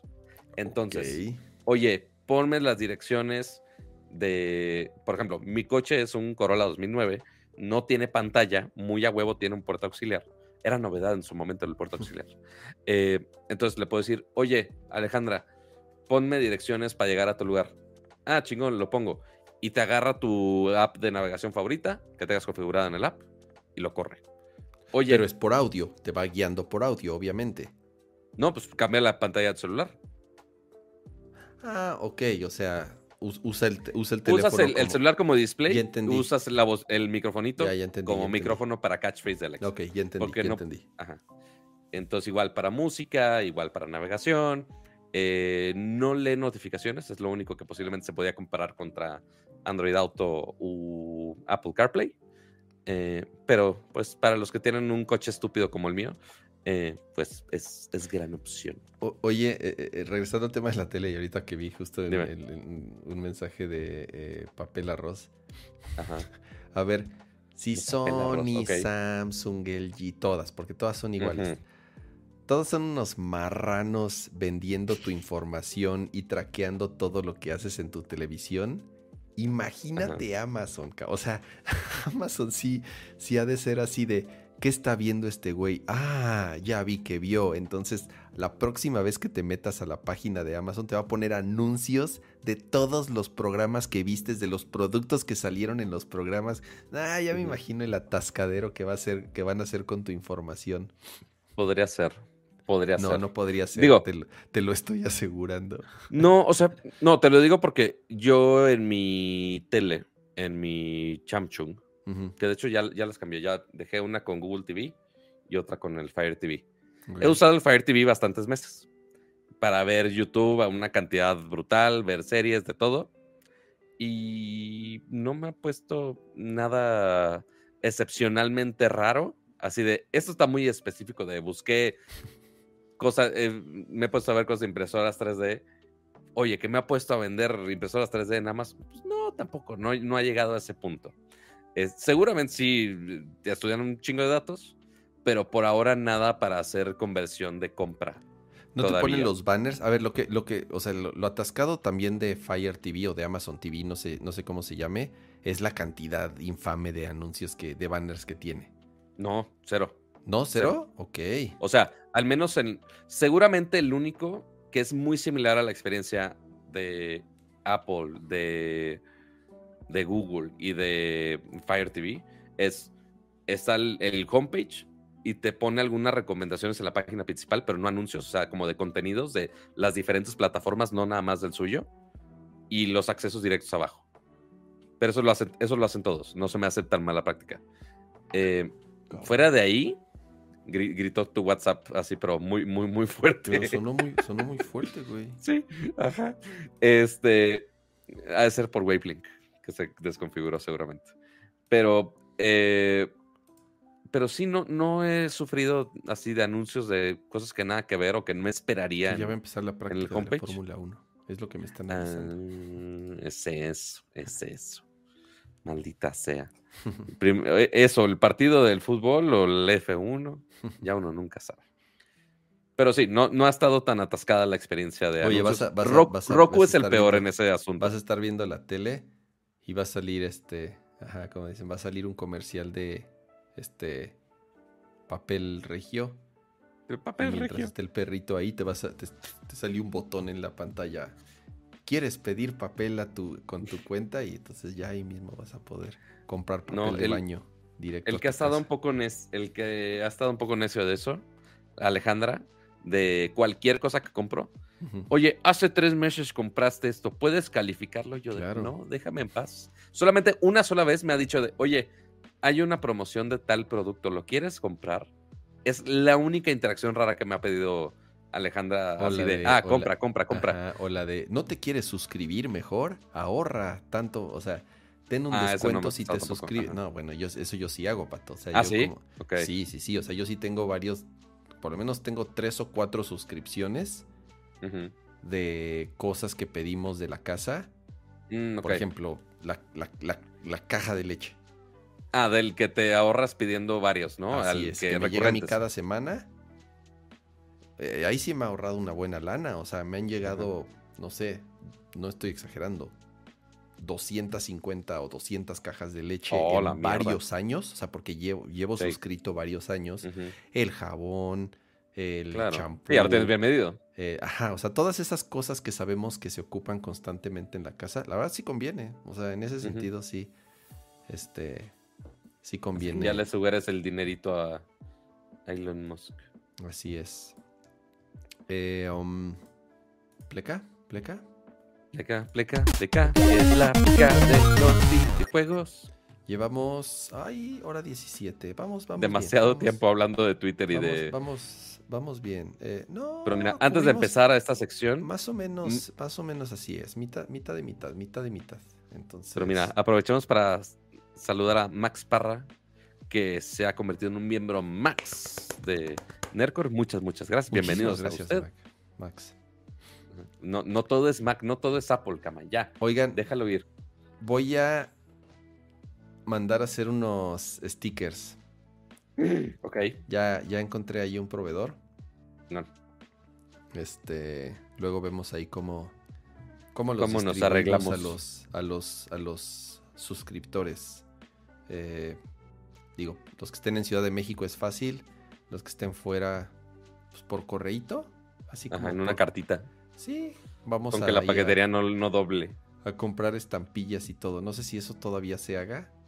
Todavía se sí, hace. todavía aunque usted se no lo hace, crea. yo me acuerdo, yo me acuerdo. Digo, todavía, de la última vez En que mis épocas eso- se mandaban cartas. No, bueno, eh, yo me acuerdo muy bien porque mi abuela nos llevaba ahí a correos, ahí eh, a, Ok. a- a la oficina de correos en el centro. Así de, a ver, niños, para que aprendan a hacer, a mandar cartas. Sí, Ah, aparte la, la, la gran oficina sí, de correos claro, a la de- basada a la en Coco y todo a el la del centro, claro, a la de eje central. Em, Ay, ay, qué fancy.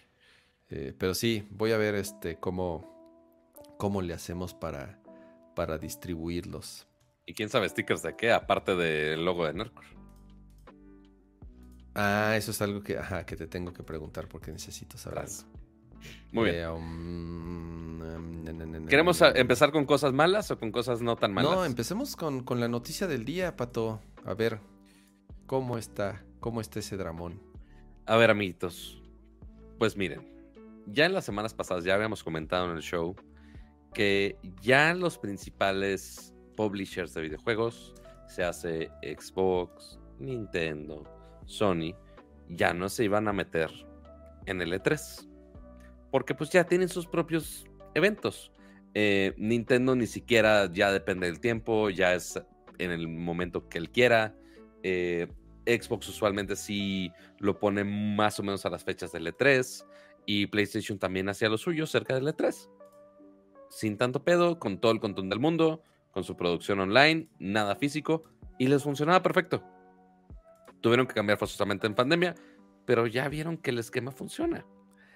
Y ahora, ya más publishers, eh, pon tú los, los siguientes en tamaño, ya puede ser Ubisoft, podría ser hasta Square incluso, eh, entre otros, pues también ya se están bajando del gran barco que era en algún momento el E3, Electronics eh, Entertainment Show, eh, pues ya no tiene ese poder y ya la gente no necesita de una plataforma tan grande y aparte tan cara para poder ser alguien en el mundo de los videojuegos.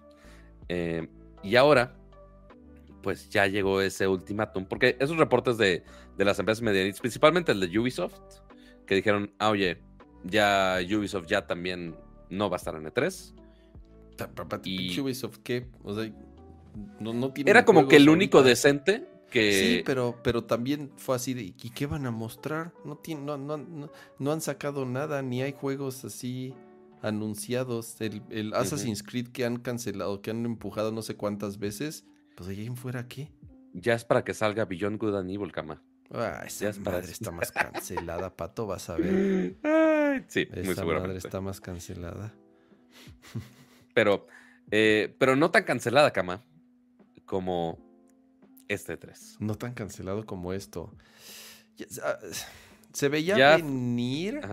O sea, para los que no habían visto, ya empezaron con una hora antes, así con, reportes de no, IGN ya confirmó que les llegaron correos, de que ya se canceló E3 y ya de, directamente desde la cuenta de Twitter del E3 y ya pusieron las noticias desde la fuente para que justamente no haya rumores de, ah, ¿qué pasa? ¿Qué pasa? ¿Qué pasa? Son rumores. Y literal pusieron nada más la fotito en su tweet diciendo, Read Pop and the Entertainment Software Association, la ESA, que son los que organizan el, E3, han anunciado que ambos, la versión digital y la versión física del evento del E3 2023, han sido cancelados.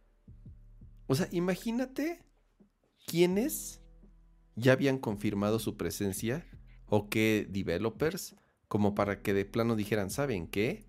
Ya sé que estamos a mes y medio, porque además faltaba eso, como mes y medio, dos meses, no sé cuánto falte para E3, para decir, ¿saben qué? Mejor ni nos hagamos mensos, cancelemos de una vez, nadie viene, a nadie le interesa, a los medios no les interesa, a los gamers, a los consumidores, pues no les interesa porque realmente no viene ninguna de las importantes, todas van a tener sus propios eventos.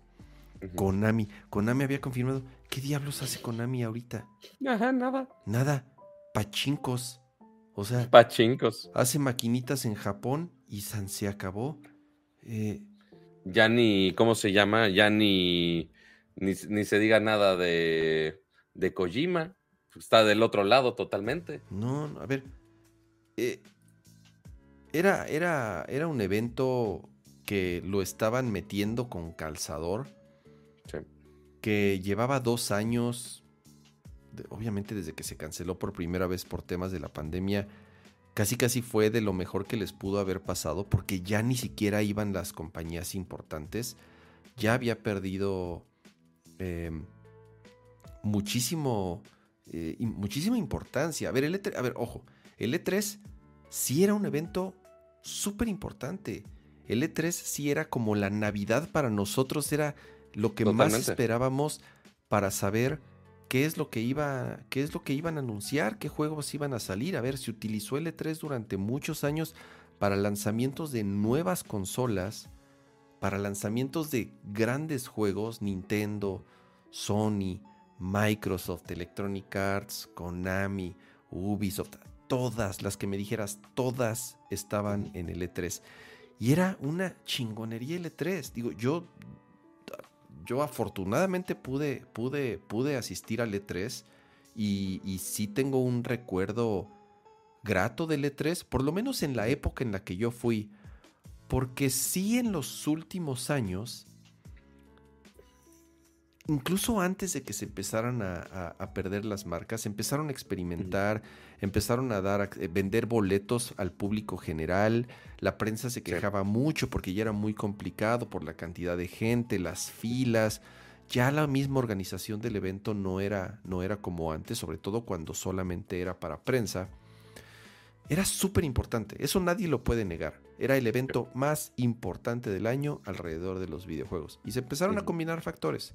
Primero se empezaron a bajar del barco, em, empezando por Nintendo. Que fue el primero que dijo, ¿saben qué? Eh, Yo voy a hacer mi directo. Claro, ¿para qué si lo puedo hacer de mi lado? Me puedo ahorrar muchísimo dinero y sobre todo tiempo, por el tiempo que era organizarse para un evento como este. Y sí, y el, dinero obviamente.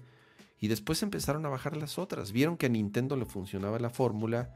Y después dijo Microsoft o, Sony, no me acuerdo quién fue primero, creo que, creo que Sony fue el siguiente en bajarse del barco.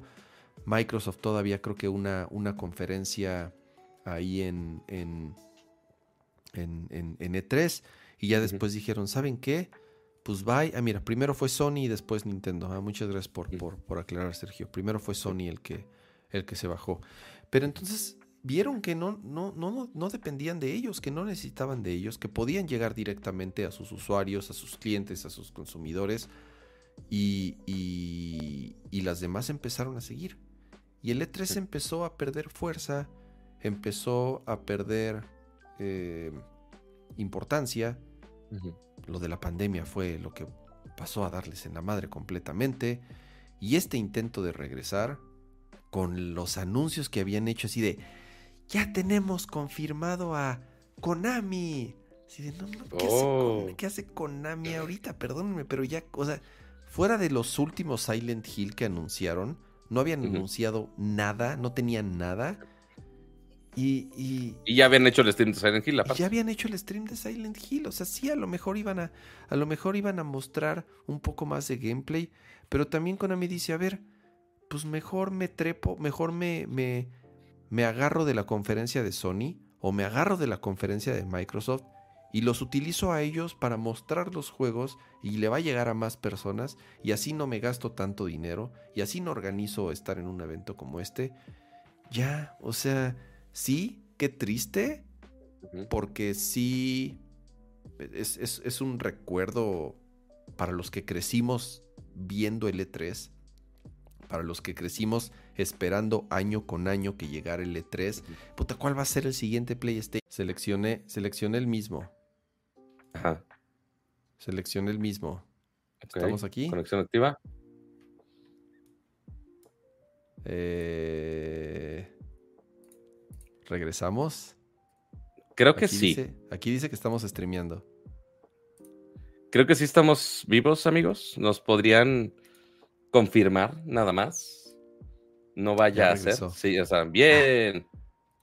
Wow, reaccioné suficientemente rápido porque si no, YouTube nos iba a cerrar el changarro. Güey, se cerró. Así, o sea, nunca, no, no recuerdo que esto nos hubiera pasado antes, ¿eh? Ah, pero Kama quiere streamear en la Mac. No, a ver, a ver, a ver, nunca había pasado eso. Tampoco exageres. Ah, ya sé, ya sé. Yo nada más estoy eh, metiéndole el stream, lo cual, lo cual afortunadamente eh, Pato reaccionó rápido al, al, entrar al estudio y que no se cancelara. Y yo abrí en chinga OBS, seleccioné el stream y rápido. Buenísimo. Vamos a esperar. Ahí sí, si me puedes poner cómo se llama eh, la transmisión en la llamada, estaré chido. Si no, X, no pasa nada. ¿Cómo? ¿Cómo? ¿Cómo? ¿Qué es lo que quieres saber? ver tu pantalla en la llamada. Ah, el, el, el virtual cámara. Ya está. Eso, ahí está, chingón. Listo. Muy bien, entonces, eh, parte de los anuncios, eh, digo, ya sabemos que 3 ya iba de bajada. Eh, no sabíamos cuándo ya iban a dar una fecha definitiva o no, de si iba a pasar o no, si va a estar o si iban a hacer un evento simplemente muy vacío. Eh, pero pues ya todo el mundo ya aprovechó para eh, aprovechar el anuncio del muerto para hacer sus otros anuncios, lo cual se me hace un poco culero, la verdad. uno fue... pongo, a ver, déjate pongo aquí en el... ahí está. Uno de ellos, bueno, está un poquito. X, tapa un poquito el narco, pero ojalá. Eh, ahí está. Primero fue el señor Knightley. se este, pasó de a decir, lanza.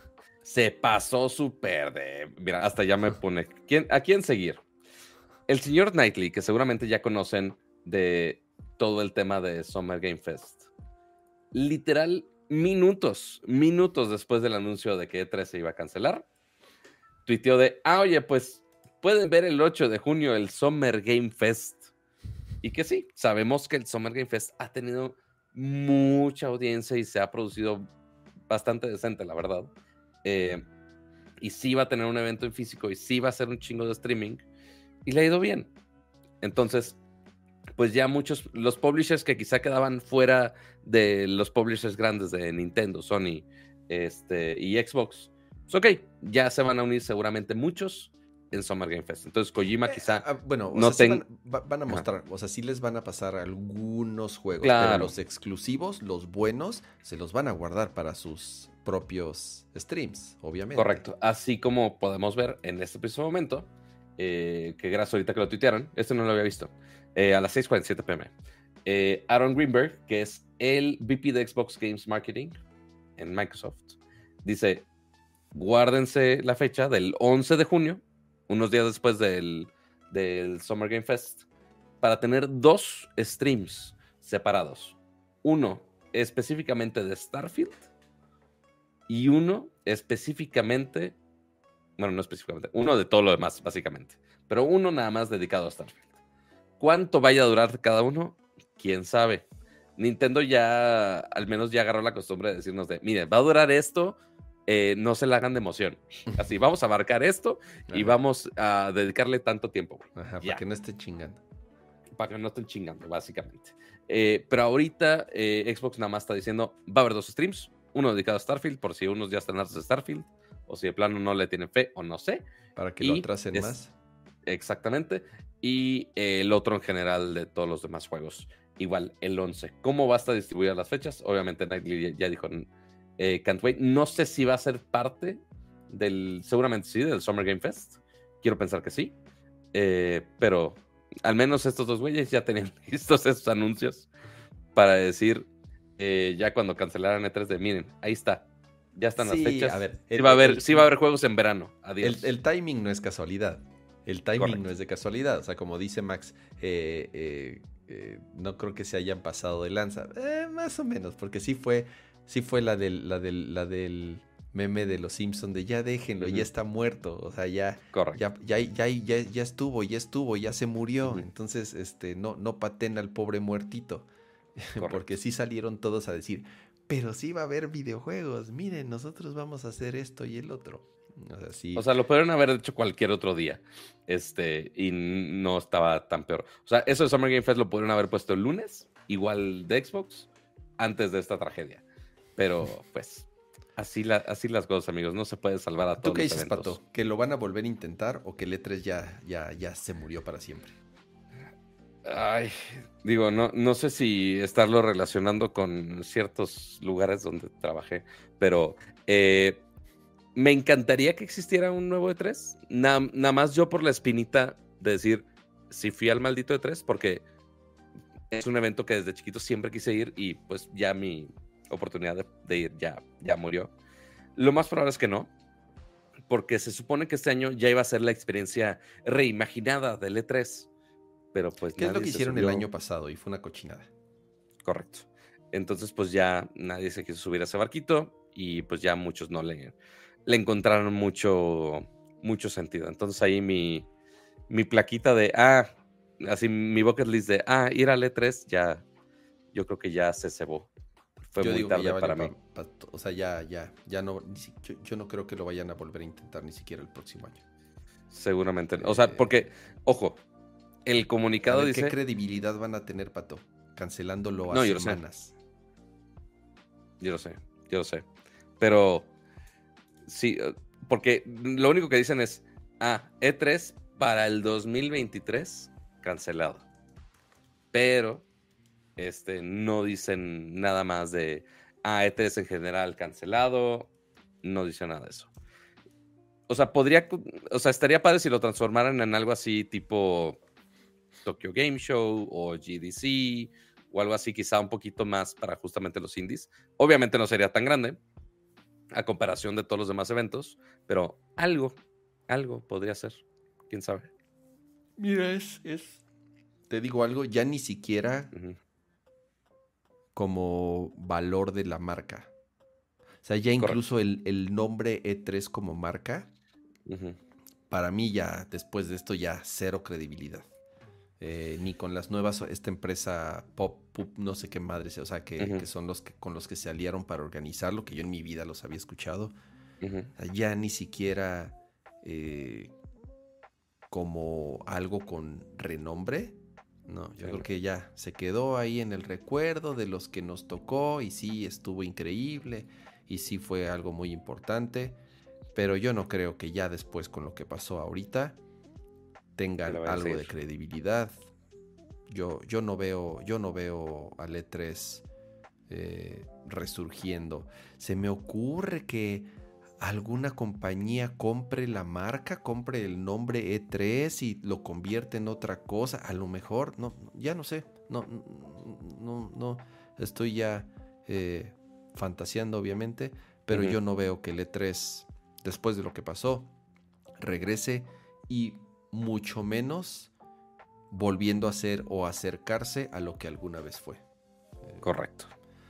Pero es muy posible. Igual si ustedes se acuerdan algo de algún E3 que se hayan acordado de, ah, cuando anunciaron esto o cuando lanzaron tal. hay, hay, hay, a mí me encanta de pronto cuando me acuerdo eh, buscar en YouTube videos de E3 de años anteriores y ver, ya sabes, la reacción de la gente, Tú nada más estás buscando los videos viejitos cuando todavía tenían boot babes. ah, bueno, todavía habían boot babes en el E3. Te digo, Ay, maldita sea. está relacionado la cancelación de los boot babes con la caída eh, del E3. Eh, escandalosa del E3. O sea, e, ese. Está correlated el dato. Esos momentos del E3 que yo me acuerdo cuando, cuando mostraron. Cuando, cuando se presentó este eh, Reggie. Es memorable. ¿No? Cuando presentaron, obviamente, el nuevo Zelda, cuando presentaron el 3DS, cuando salió Miyamoto. Eh, en, Con Ubisoft.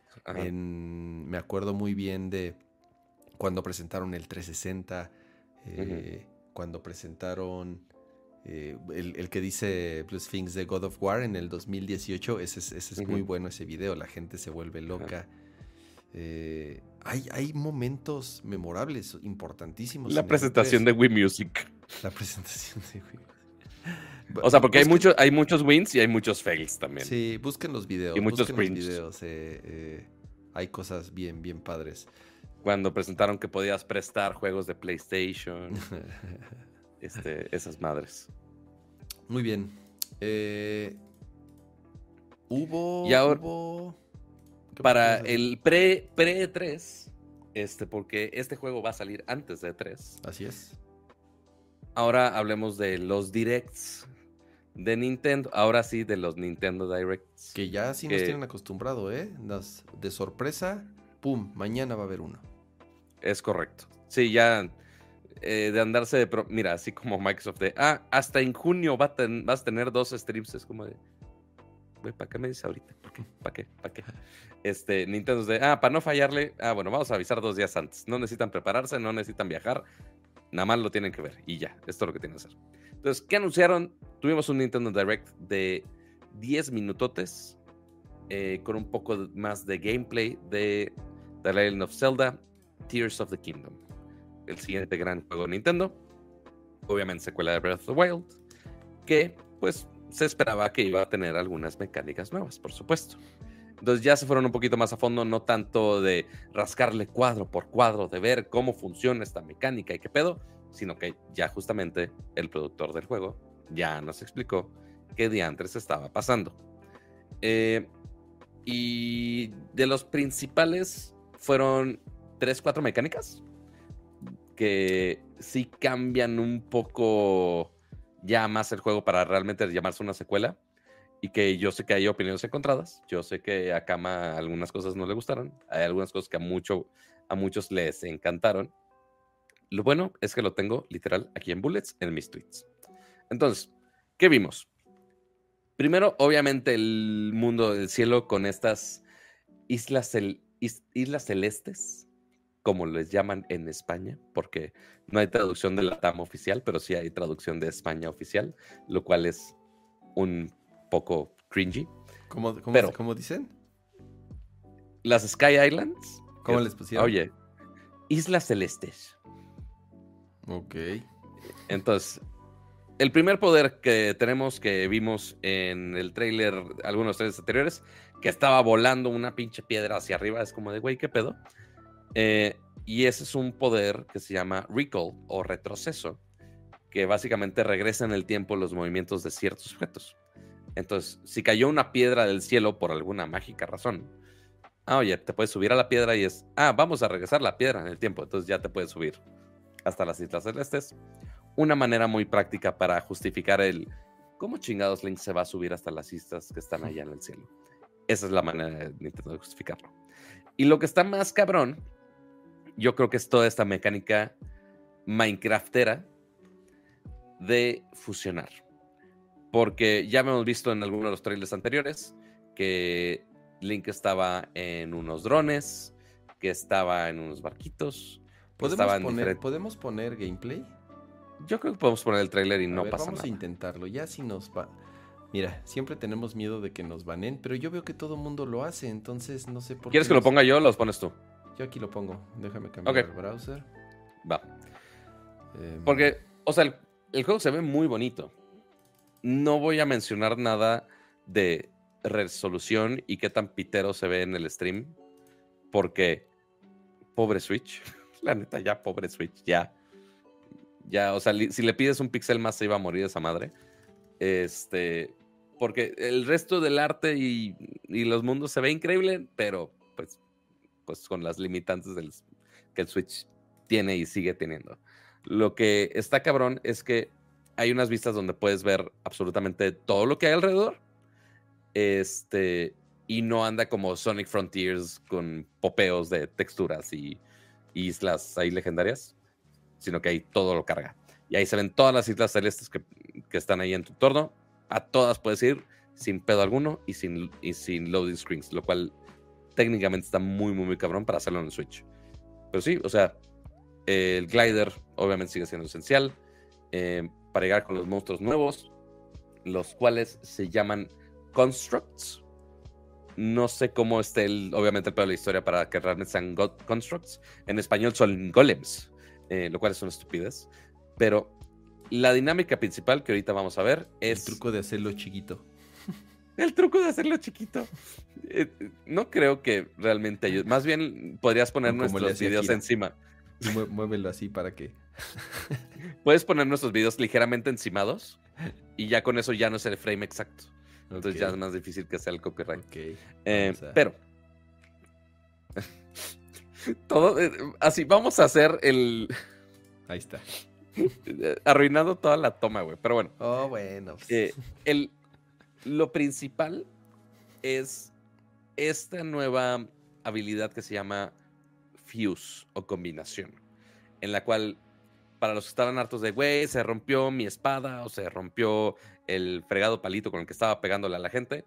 Ok, ahora ya lo puedes fusionar con otros elementos. Entonces, al menos el ejemplo que aquí ponen es un vil, un vil palito de un árbol con una piedra, le picas fusionar y ya tienes un arma nueva, con el cual tienes un pinche martillo gigante, con el cual le puedes pegar a los constructs. También hay otro ejemplo que es como una lanza y un, una, un trinche como de granjero, así un pico, este, y ya tienes como una lanza, un tridente, ya lo tienes una lanza extra larga para eh, pegarle a los enemigos. Está interesante porque no sé si haya unas recetas específicas para hacerlo, así como decíamos, muy Minecraft. Yo creo que puedo hacer el trailer más grande y poner nuestras cámaras encima cama. Yo creo. Vamos a. Porque sí, porque sí me da cringe verlo así, pobres de los que están. ¿Qué es esto? ¿Un stream para hormigas? Em, como diría Zulander. Eh, entonces, eso cambia un chingo la cantidad de armas que puedes tener en el juego. ¿Hay limitantes de combinaciones? No lo sé. si puedes combinar la Master Sword con algo más, no tengo la menor idea. Puedes combinar un hongo con, ahí está lo de la lanza extra larga.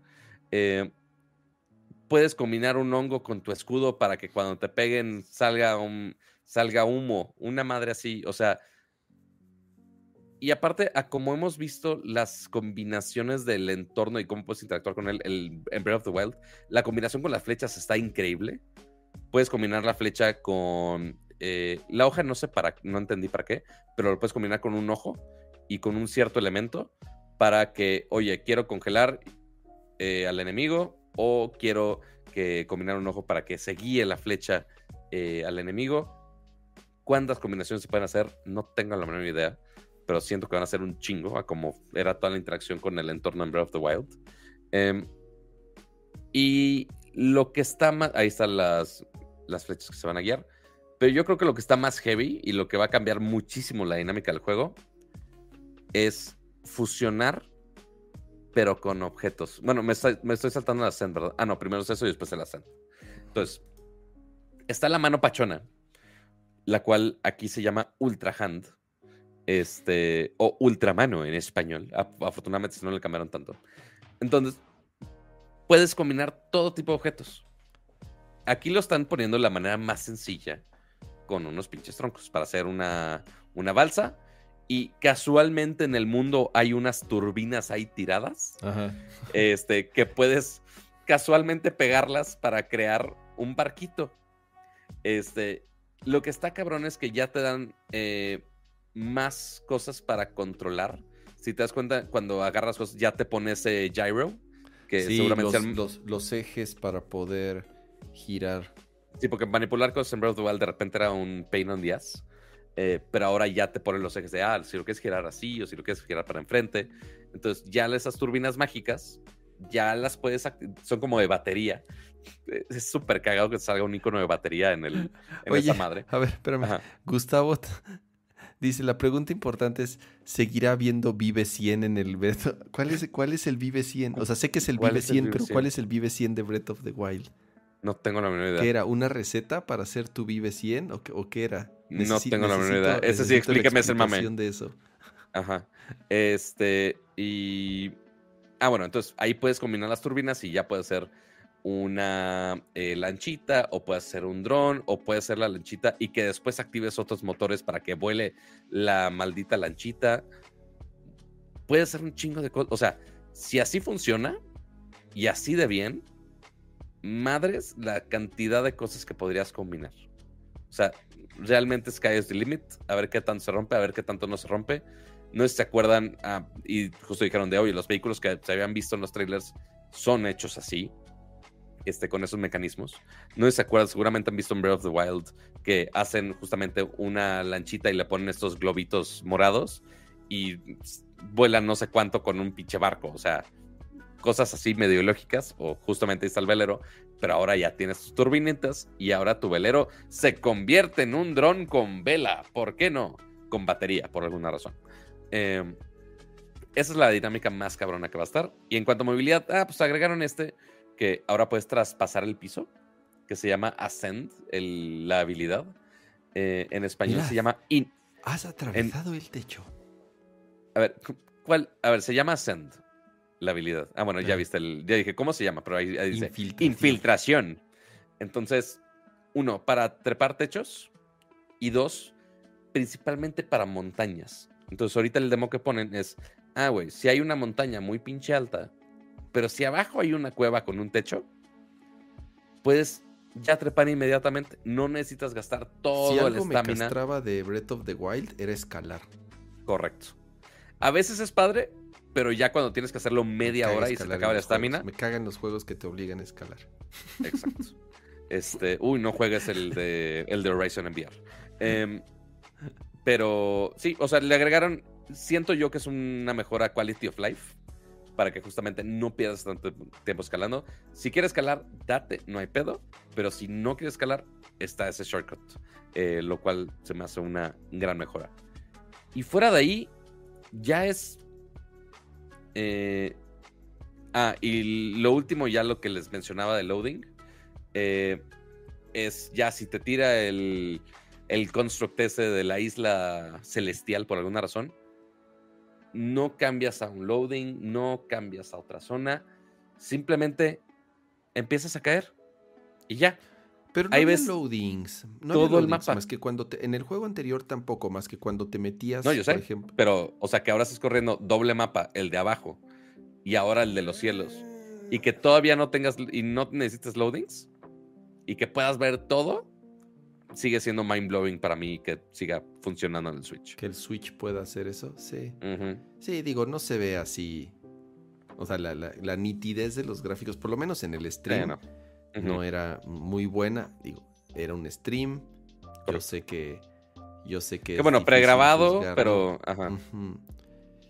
Es que ahí ahí es el tema, Pat. O sea, imagina este juego, pero con gráficos chingones. Sí. no lloremos. Sí, o sea, porque un- el Switch Pro va a tardar mucho en llegar. Seguramente va a llegar un remaster en algún momento. eh, pero no se ve cercano. No se ve nada cercano. Quizá en E3. No creo.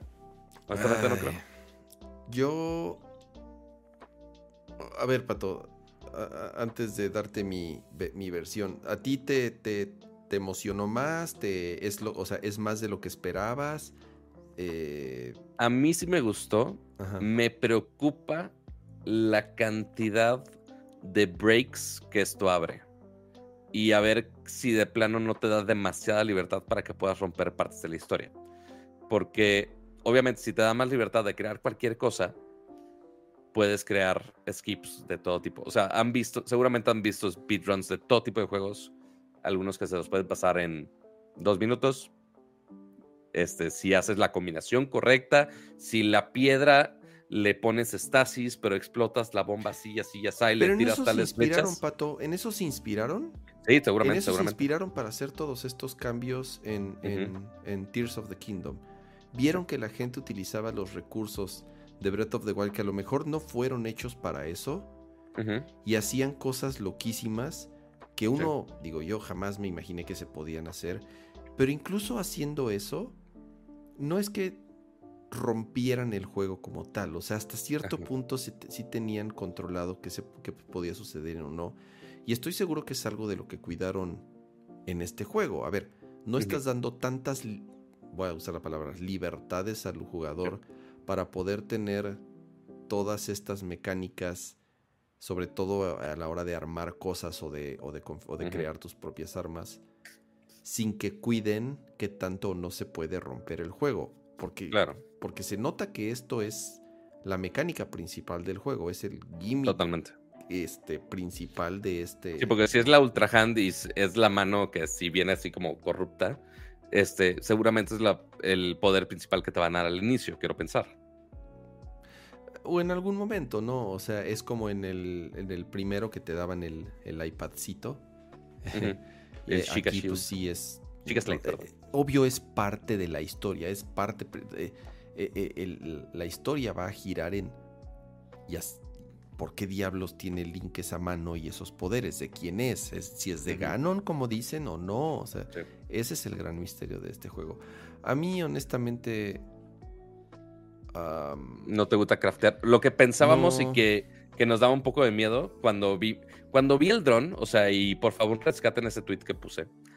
Yo lo comparé que el carrito era exactamente, bueno, no exactamente, era muy parecido a los carritos que podrías hacer en el Banjo Kazooie Nuts and Bolts, que era un juego de Banjo Kazooie que lo mezclaron con tipo Minecraft, que podía hacer carritos y vehículos de todo tipo, y pues sí, era una cosa bien pinche bizarra.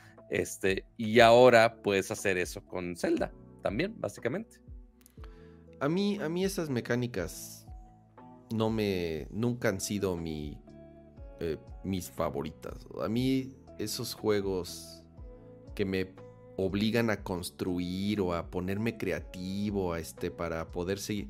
Ojalá sea algo no necesario. A lo mejor es que ojalá sea algo que, que solamente sea necesario si quieres eh, volverte loco y explorar todos los rincones del mapa, No, así no. como lo era en el, en el Zelda original. Pero por lo que veo es, o sea, le, le- le pusieron tanto énfasis a esta mecánica que a mí personalmente, o sea, mi, mi em- la emoción que tenía de jugar Zelda, siendo el juego que más he esperado en los últimos años, A mí se me bajó un poco después de ver esto. A mí no me, estas, te digo que, por ejemplo, el tema de la, de, en el anterior, eran mis cosas menos favoritas. El cocinar. Me, Mm, me daba hueva cocinar y juntar los ingredientes. O sea, no hacía siempre lo mismo. Eh, la Mm. mecánica esta de, de que las armas se desgastaran y se destruyeran, a mí yo nunca fue de mis favoritas. Y aún así me encantó ese Zelda. O sea, creo que es el Tenía su reto. De mis celdas favoritos. Pero ese tipo de Y, cosas. y ese gran cambio del mundo abierto, pues sí, sí fue un cambio que creo que a todos agradecimos, creo. Sí, sí, no, mayoría. a mí me encantó, a mí me encantó. O sea, lo, lo, lo, lo, lo, lo acabé. Y es el único Zelda 3D que he acabado. Así de sencillo. Porque ninguno de los Zeldas 3D. A mí los Zeldas 3D no me gustan. No me gusta Mayoras Mask. No me gusta. eh, este. Ocarina of Time. eh, Ocarina. No me, no me gusta el. ¿Cómo se llama el del barquito? Eh, Wind Waker. Wind A mí los Zelda 3D. No los acabo. No me atrapan. Ok. Los 2D sí, los 2D todos los he acabado y me encantan todos los 2D. Pero los Ok, 3D, Jaime Portátil. los 3D no me atrapan y Breath of the Wild sí me atrapó. Es el único Zelda 3D que me encantó y lo terminé y saqué todo lo que pude sacar. Ok. Pero esta nueva mecánica ya de Minecraft, a mí no, a mí no. Ojalá no sea. Ojalá de- requiera lo mínimo para poder terminar el juego y la historia normal. Pero, pero si ya este requiere de, de, de que me esté ahí minutos. De tu minutos título de minutos albañilería. Armando, armando el pinche barquito o este o el dron o ponerme creativo para poder. No, eso a mí ya me da mucha hueva. Eh, el tema de pegar tus armas No me encanta. A mí me gustan que las armas te las del juego. O sea, Ajá. no, no sé, no, no sé cómo explicarlo. O sea, para mí Zelda es la, la Master Sword, ¿no? O sea, Eso sí. y- y las evoluciones de la Master Sword. Eh, El, el de arco, combinar las sí, flechas se me hace chido. con los No, elementos. lo del arco y las flechas sí, o sea, siempre ha habido arco con flechas en en en en, en, en- en The Legend Zelda, of. Zelda.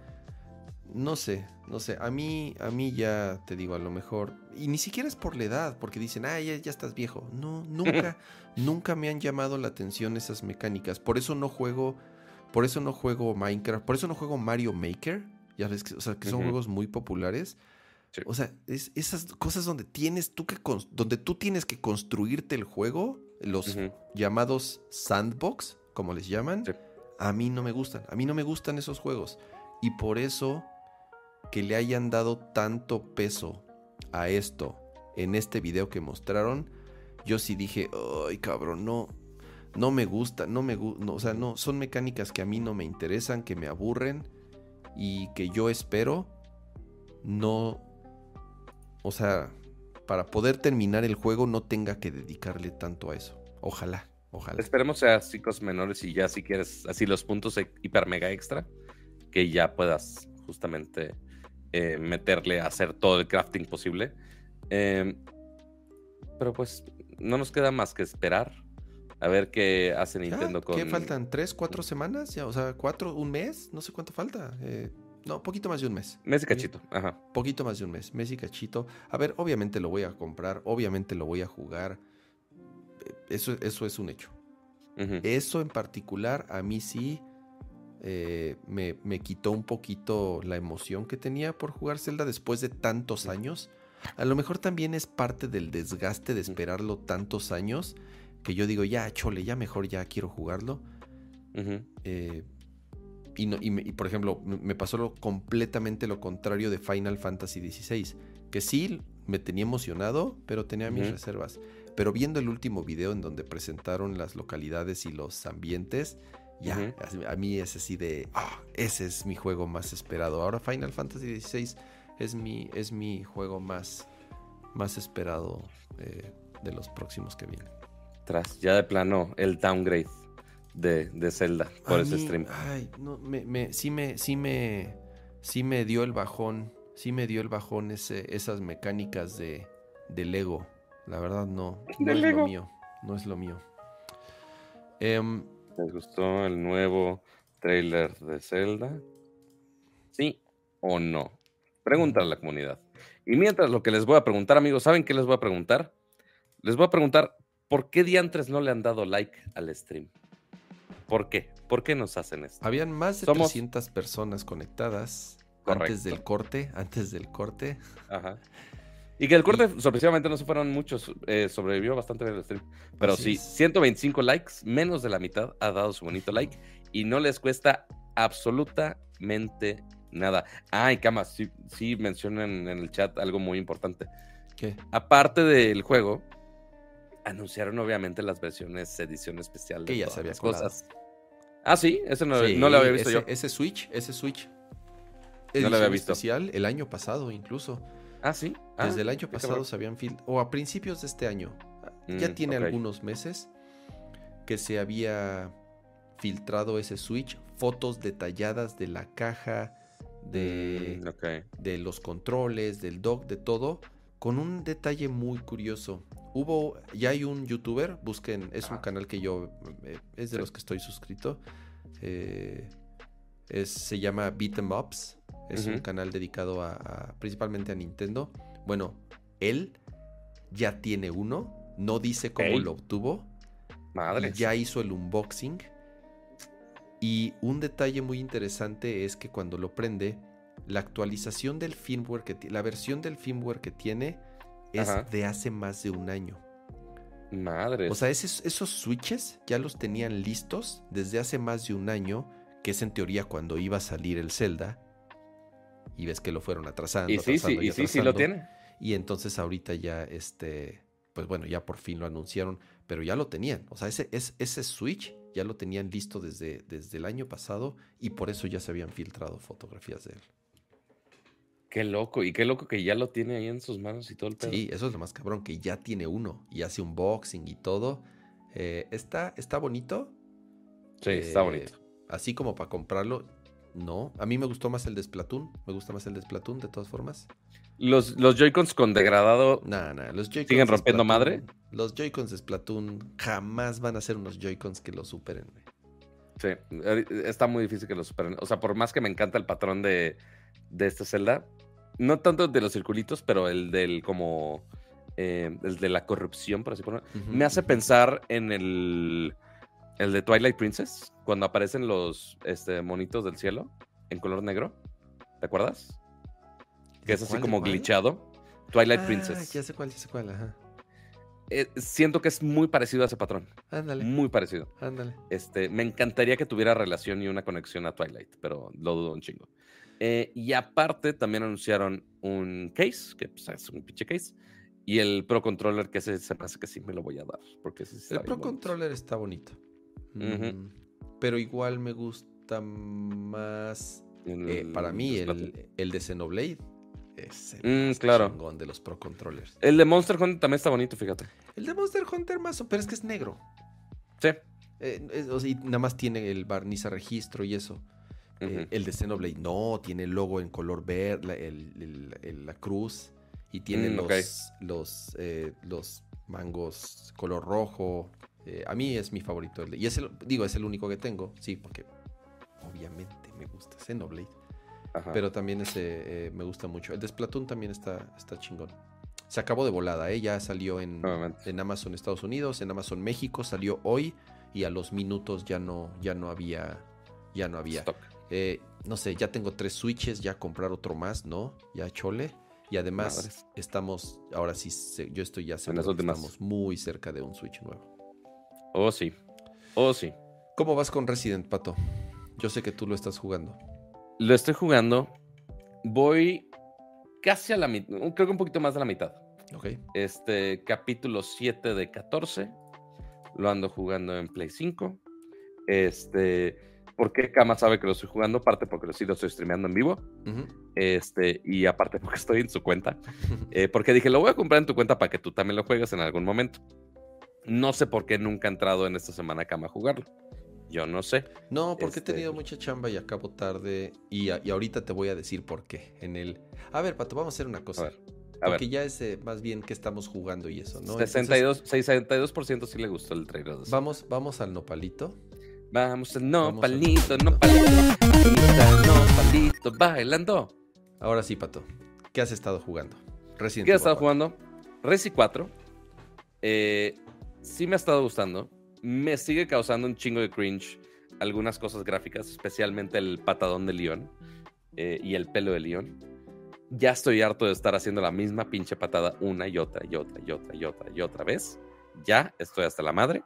Este, todo el juego en general, ah, el resto se me ha hecho bastante bien. Eh, me caga. Digo, lo bueno del stream es que en vivo me puede decir mucha gente de, ah, oye, vete por aquí o vete por acá, o algunos tips. Pero me ultra caga. Es la misma experiencia que tuvimos con Metroid Dread, ¿no te acuerdas? Que dije, güey, ¿por qué debería saber tantas cosas del pasado para poder jugar este? Es de, ah, no, es que si me regañaron desde el minuto uno, casi casi. Ok. Ah, si no tirabas las armas antes de entrar a esta parte de la villa, no se te abre esta compuerta donde puedes agarrar esta arma más chingona a la madre. Yo de, ¿y en qué fucking momento te lo dicen, güey? O, por, o, o sea, todo es escondido, todo es, te tienes que saber los mil glitches es de las historias ver, pero anteriores. es parte de Resident Evil, ¿no? Siempre hay secretos. O sea, sí, pero esos Si te lo secretos, sabes bien, si no, pues. pues, No, pues te, lo, te tienes que saber el juego que salió hace cuántos años. Este, entonces es como de. No, me, me siento pero estúpido. ¿Tú jugaste el original? No, Yo Por sí eso- jugué el por eso me- original. Yo sí jugué el original y empecé a jugar este. No me acuerdo de, no me acuerdo de ni madres. Para mí es, créeme, mi chat se sabe jugar- todo. para mí es jugarlo desde todo. cero. Para mí es jugarlo desde cero. Yo lo acabé en GameCube cuando salió hace un chingo de años y no lo he vuelto a tocar en mi vida. Por eso para mí es, o sea, jugarlo desde cero. No me acuerdo de nada. No, yo sí lo estoy jugando desde de, 0, 0, 0, 0, 0. Este, y pues sí, digo, sí, o sea, sí, te enfrentas a los bosses y sí es de, ah, güey, ¿con qué lo voy a matar? ¿Cuál es su punto débil? ¿Qué pedo? Este, y ya de repente en- encuentras algunas cosas que sí te dicen de, ah, oye, las granadas cegadoras matan más a este tipo de enemigo. Fue de, ah, ok, chido. Pero ya te lo dicen ya que vendiste todo, o que no compraste tal estupidez, o cosas así. Eh, pero sí, mi chat me recuerda de, ah, no hiciste esto que te debiste haber sabido antes de jugar el maldito Resident. Yo de, güey, ¿por qué? ¿Por qué? Pero bueno, eh, muy similar a Metroid. Pero hasta eso lo estoy disfrutando. Sí estoy así de, ah, güey, ya lo quiero terminar. Em, pero sí voy, voy más lento, obviamente, porque soy un estúpido y estoy buscando cualquier bala para sobrevivir. Y ya, esa ha sido mi experiencia de Resi, de Resi 4. He jugado poquito eh, también de Kirby's Return to Dreamland. Es decir, lo estoy aprovechando para jugar eh, con amigos. Entonces, nada más, ah, rato chill, tranquilito.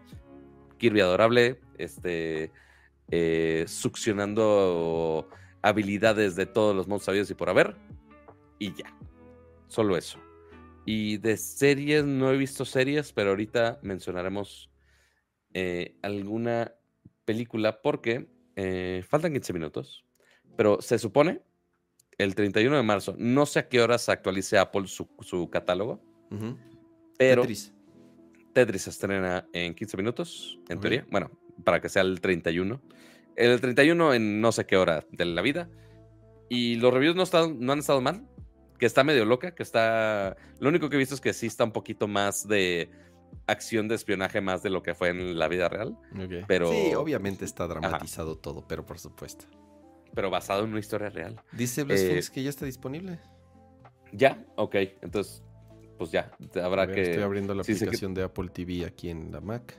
Si se quieren Sí, desvelar... Go to Movie, ya está. Ah, man, ahí está. Pues ya, ya saben que ver al rato.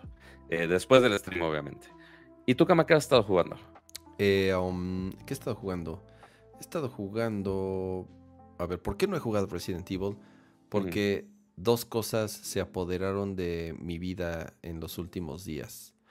La primera fue durante el fin de semana el beta de Diablo 4. Mm, cierto. intenté, así es, intenté instalarlo en el, en el Steam Deck y el problema es que como no es un juego que esté en Steam, tienes que... Es es ese tipo de cosas que, bueno, por un lado es un poco de hueva porque, porque no está en la interfaz nativa de- del Steam Deck, claro. pero por otro lado la misma, el mismo juguete tiene la flexibilidad de hacer lo que tú quieras con él. Entonces tienes que bootear el Steam Deck en el modo desktop, que es esta... eh, eh, utilizan un fork ahí de Linux, no sé cómo, no sé cuál sea. Entonces, pues bueno, ya tienes que ahí abrir un Linux horri- horrible, descargarte un browser y bajar el instalador de, en este caso, de Battle.net, que es el, el- el instalador de juegos de, de Blizzard. Lo descargas, descargas el juego, tienes que eh, em- ejecutarlo ahí eh, en- con el modo este de... No es un emulador, se me olvidó el término este que utilizas para... Como es, es como Wine para poder ejecutar código de x86 en... eh. Bueno, o sea, código de Windows en Linux. Y, o sea, tienes que hacer ahí ciertas cositas para echarlo a andar. Pero al final del día, nunca, me- o sea, me, me registré, nunca lo pude echar a andar. Estaban Mm, los servidores caídos, tenías que hacer fila durante una hora y ya que entrabas te mostraba un error. Traían un cagadero, obviamente como todas. Yo sé que es un beta y yo sé que esperaban millones de personas, pero a mí me sigue sorprendiendo. Eh, Proton, gracias Francisco, tienes razón. A mí me sigue sorprendiendo que una empresa como Blizzard, que un estudio como Blizzard, que llevan 40 años o 30 y tantos años o no sé cuántos años haciendo videojuegos, les siga pasando lo mismo, lanzamiento tras lanzamiento, y así va a ser. Cuando salga el Diablo 4, ya la versión final, les apuesto lo que quieran, que no vas a poder entrar, que se va a estar cayendo, que se van a saturar los servidores, o sea, insisto que es- no, entiendo por qué les, les, les sigue pasando lo mismo y lo mismo y lo mismo. Cada que lanzan un juego, les sigue pasando lo mismo. Y te, vas, y te tienes que esperar una semana para que se, se tranquilicen las cosas y estabilicen los servidores. Y a lo mejor la gente ya perdió la calentura y entonces pues ya no quiere, ya no quiere jugar, eh, ya no quieren jugar todos al mismo tiempo. Pero eso sigue, sigue pasando eh, cada vez que, que tienen un juego como, como estos. Pero bueno, lo que terminé haciendo fue descargar la versión de PlayStation 5 Ujú, y me formé a lo mejor 40 minutos para poder entrar. Pero una vez que estuve adentro, ya, se me olvidaron absolutamente todos los problemas y, y me encantó. O sea, de verdad. Diablo 4 es todo y más de lo que esperábamos. Ok. Es, es, toma lo mejor de Diablo 2, que es el mejor Diablo, con elementos de Diablo 3 eh, y, y- y lo, lo lleva a un nivel más con, con, con mecánicas muy de un MMO por estas instancias que tienen, porque de pronto tienen eventos públicos en donde te avisa, oye, hay aquí este, un, un jefe un, o, o un evento, llegas ahí, llegan otros jugadores, realmente es un mundo conectado. Al final es una campaña single player, no deja de ser una campaña single player, que también puedes jugar en cooperativa, pero, pero, pero todo el tiempo está conectado, ¿no? En ciertas zonas, en ciertas zonas del juego. Eh, algo que había escuchado que a la gente no le gustaba mucho es que los dungeons no son generados random. Ok. A mí, a mí. ¿Eso pasaba en los, diarios en los Diablos anteriores? eh, La verdad es que nunca he jugado Diablo. Bueno, eh, eh, eso pasaba en el 3 y hay ciertas. Hay ciertos momentos en el juego, hay dungeons muy particulares y, y pasó también en el 2 que sí se iban generando eh, aleatoriamente, pero era solamente un modo en particular, no era todo. Y eso es lo que pasaba en el 3. A mí, a, mí, a mí no me parece mal eso, a mí sí me gusta que los mapas tengan un diseño, porque además hay tantos, o sea, el mundo de Diablo 4 se ve que es gigante, tú haces al- zoom out al mapa y es una madre, el- o sea, el, el tamaño que tiene el, el mundo, el mundo, este... Dicen que me escucho un poco bajo, le puedo subir un poquito aquí. Eh, eh, el, el tamaño del mundo que tiene Diablo 4. El tema de las clases es muy interesante porque tienes mayor flexibilidad para irlos personalizando. En el Diablo 3, digamos que agarrabas una clase y sí ibas creciendo en el, en el árbol de habilidades, pero de cierta forma era muy lineal. Y, el, y, el, y, el, y esa clase se jugaba igual prácticamente todo el juego. Ahorita no. Y ahorita el árbol de habilidades es mucho más abierto. Y sí, dependiendo de cómo vayas desarrollando tu personaje, cambia mucho la forma con la que perdón, con, con, o sea, la manera con la, que, con la que puedes jugar. Y lo que está bien chingón es que en cualquier momento puedes resetearlo. Reseteas tu personaje, recuperas todos los puntos de habilidad y puedes experimentar activando otras habilidades. Entonces yo jugué okay. con Rogue, es la clase, es la clase con la, eh, con, la con la, que estuve jugando, que uh -huh. es la más similar a Demon Hunter, que es la que yo utilizaba eh, en su antes. momento. Uh -huh. Y es un juego, es un, obviamente, perdón, es, es, un, es una clase muy rápida, una mezcla entre melee y flechas, traes un arco, entonces eh, es, es, es tienes, eh, puedes hacer eh, dodge para poder esquivar, entonces es, es, muy dinámico. Otra cosa que está bien chida y es algo que cambió en, que, que, en Diablo 3 se pueden dar cuenta, se uh -huh. juega extraordinariamente bien con control.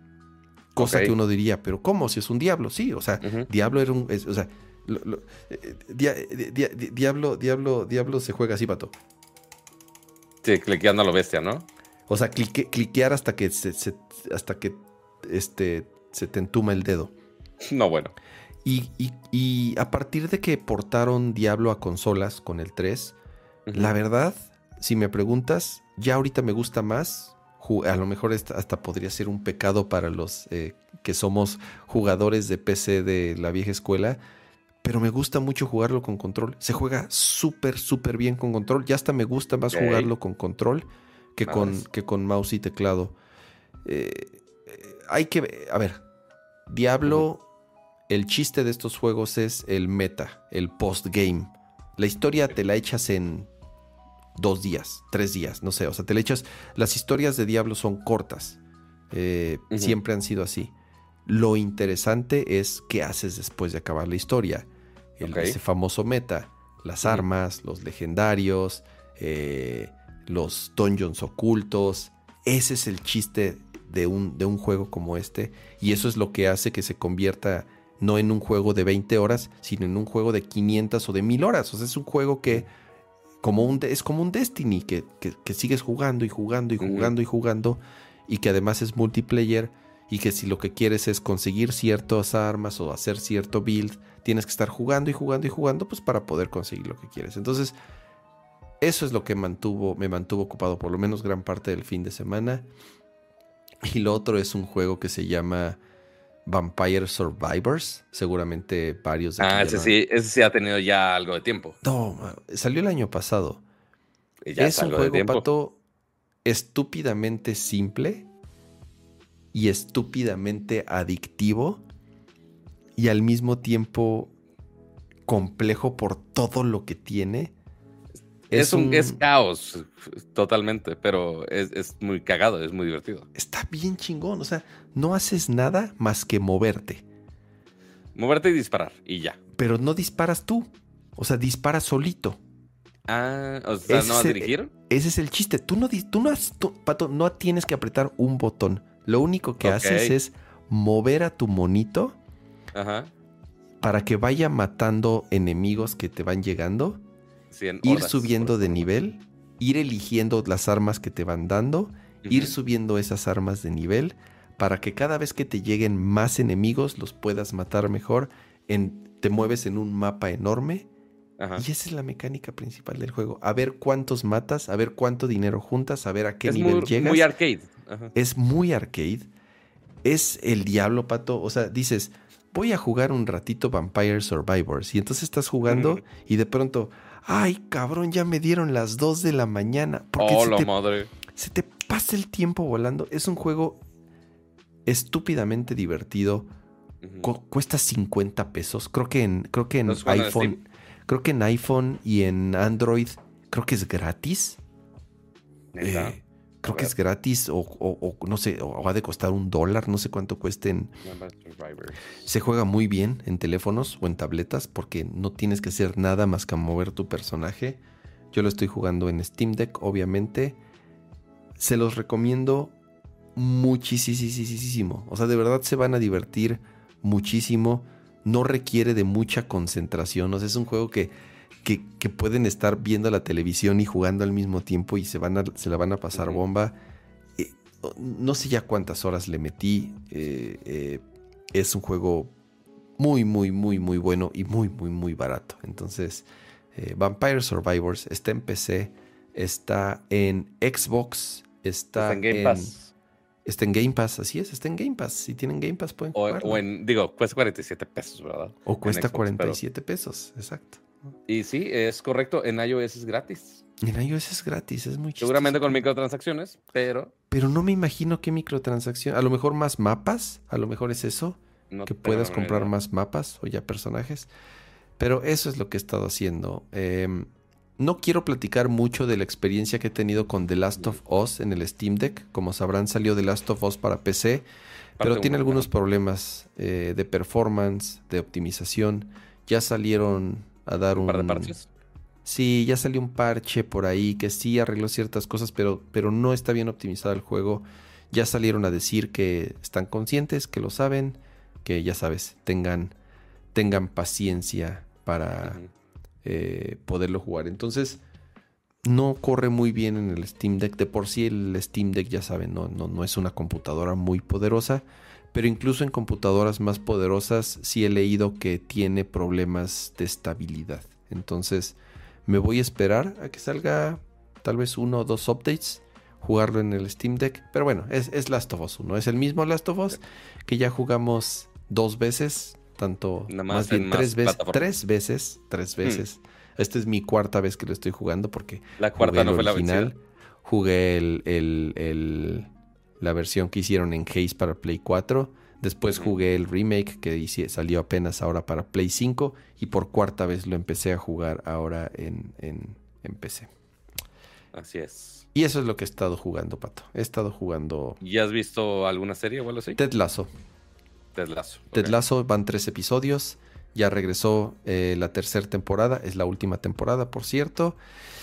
Y ya regresaron dos series que fueron. que son de mis favoritas. Bueno, una, Succession. No he visto el primer episodio de la nueva temporada. Ya también es la última temporada. Una de las mejores series que hay ahorita en la televisión. Y otra que me encantó y se las recomendé mucho. Ya se estrenó eh, la segunda temporada de Yellow Jackets. Mm, Entonces también lo tengo ahí pendiente. Esas son mis recomendaciones. Y mira, Vampire Survivors, Ted Lasso. Dicen uh, Vampire Survivor es gratis, lo único que venden es el DLC. Ok, sí, es correcto. Salió un DLC. Salió un DLC en febrero de este año. Entonces, que eh, Creo que va a ser muy esencial para vuelos si funciona offline. Va a ser gran solución. ¿Qué es lo que dice Diromega? Ya también vieron el Nine Years of Shadow, el Metroidvania hecho en México. Ah, Nine Years of Shadow, así se llama el mm. juego y es un Metroidvania que hicieron en... No, la verdad no. A ver, vamos, vamos a... Nine Years of Shadow, sí lo puso. Alguien de nuestros amiguitos de juegos acá lo publicó, pero la verdad es que no le he revisado. Eh, Vi literal nada más un tweet, pero no le, no le seguí mucho la pista. Tendré que ¿Dónde ves Yellow Jackets? Está en eh, Paramount. En Paramount Plus. Y Kama, ¿sabes otro contenido que vamos a tener que estar muy al pendiente esta semana? Mm. Ya sale la película de Mario. El siguiente miércoles. Es correcto, ya sale, sí es cierto, ya una semana. Menos. Entonces, Digo, no sé si ya compraste boletos o no has comprado boletos. No he comprado boletos. Como, como ahí sí, obviamente queremos ir toda la familia. Claro. No he comprado. Eh, Entonces va a ser mi labor ir el miércoles y llegar aquí con spoilers. No con spoilers, pero pues por lo menos con tus opiniones. Con tus impresiones. ¿Qué te pareció y eso? Eh, ya encontré el juego que dicen aquí está. Nine, nine, nine Years of Shadows. Eh, no tiene calificación. No tiene en Steam todavía. Ah, Very Positive. Oh, Very Nada. Positive, 85% de 283 reseñas. Ah, cuesta 182 pesitos. En, en la tienda de Epic están 129. Jijiji. Pero pues ahí no tienes mucha opción. Aquí en Steam. Interesante, ¿no? Que bueno, yo, yo no sabía que estaba En Que era Metacritic están Made in Mexico. 75. Halberd Studios. Tienen otro juego que se llama Try and Try Again. No los ubico, pero Aquí pues lo estoy que viendo. echar la cuenta. Lo revisaré. ¿A qué horas? Quién sabe, pero lo revisaré. Mm, mm, mm, Aquí está. Bueno, salió el 27 de marzo, o sea, tiene dos días apenas que salió. No está verificado, pero no creo que tenga problemas. No se ve. No se ve. Es un Metroidvania, ¿no? Así es. Es como el género perfecto para el, para el Steam Steam Deck, de hecho. Así es. Muy bien. Pues bueno, Vámonos. amiguitos, muchas gracias por acompañarnos en un episodio más de Nerdcore Live, de Nerdcore Podcast, siendo las 12.03, que sorpresivamente hoy empezamos más o menos temprano, lo cual me sorprende, pero mira, nos dio tiempo de hablar de todo sin tantas prisas, sin tener que desvelarnos hasta las doce y media de la mañana. Eh, eso le da más tiempo a Cama para que justamente se ponga a jugar Vampire Survivors hasta las 2 de la mañana. Eh, pero, pues, nos vemos el siguiente jueves, ya en abril. Este año está pasando increíblemente rápido. Eh, pero, pues, sí, hay, hay, hay mucho que jugar, hay mucho que ver. Eh, y seguramente habrá mucho que platicarles ya después de la película de Mario la siguiente semana. Así que estén muy atentos por acá. Y por supuesto, muchas gracias a todos los que están, uno, viendo en vivo. Ah, ahí sí podemos poner al bonito chat ahí. Muchas, muchas gracias a los que están por allá. Si tan solo Kama tuviera el, el, Steam configurado, podría haber cambiado esa escena más rápido. Pero, pero mira, su, su mouse es veloz para los shooters y para cambiar escenas. este, pero muchas gracias a los que están aquí en vivo. Recuerden dejar su bonito like. Eh, no les cuesta absolutamente nada, es gratis. Eh, y por supuesto, muchas gracias a todos los miembros del canal que nos apoyan semana tras semana, que ahí se pueden ver con su emblema verde, que se los agradecemos. Tenemos que actualizar esa lista, por eso no la, no la vamos a poner ahorita. Tengo que actualizar la lista. eh, tenemos que automatizarla, que es también algo que ten- tenemos semanas y semanas y semanas prometiendo. Vamos a ver cómo podemos automatizar. Malditos APIs de Google, maldito sea. Mira, con que no nos cobren los APIs como en Twitter, estamos chido. Eh, pero para los que están viendo eh, la transmisión ya pregrabada, eh, recuerden que nos pueden estar viendo en vivo todos los jueves a las 9.30 de la noche, hora de México. Si quieren que hablemos de algo en específico, nos pueden estar tuiteando. Ambos, Cama y yo, estamos tuiteando de las novedades que nos va- vamos encontrando durante la semana. Y pues bueno, las, nos esperamos a comentarlas aquí en el bonito show con ustedes. Y Cama, muchas gracias. Muchas gracias, Tipato. Eh, nos vemos la próxima semana.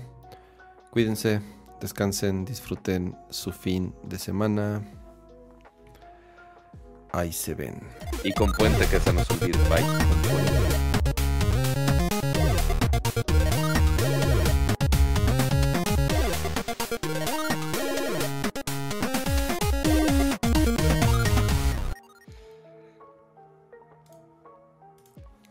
Pato, Dígame. a ver, dice Ángel que hace mucho que no hay after. Mira, nada Ay, más ¿De qué porque quieren el es- after? Nada más ¿Porque es porque temprano? es. Nada más porque es este.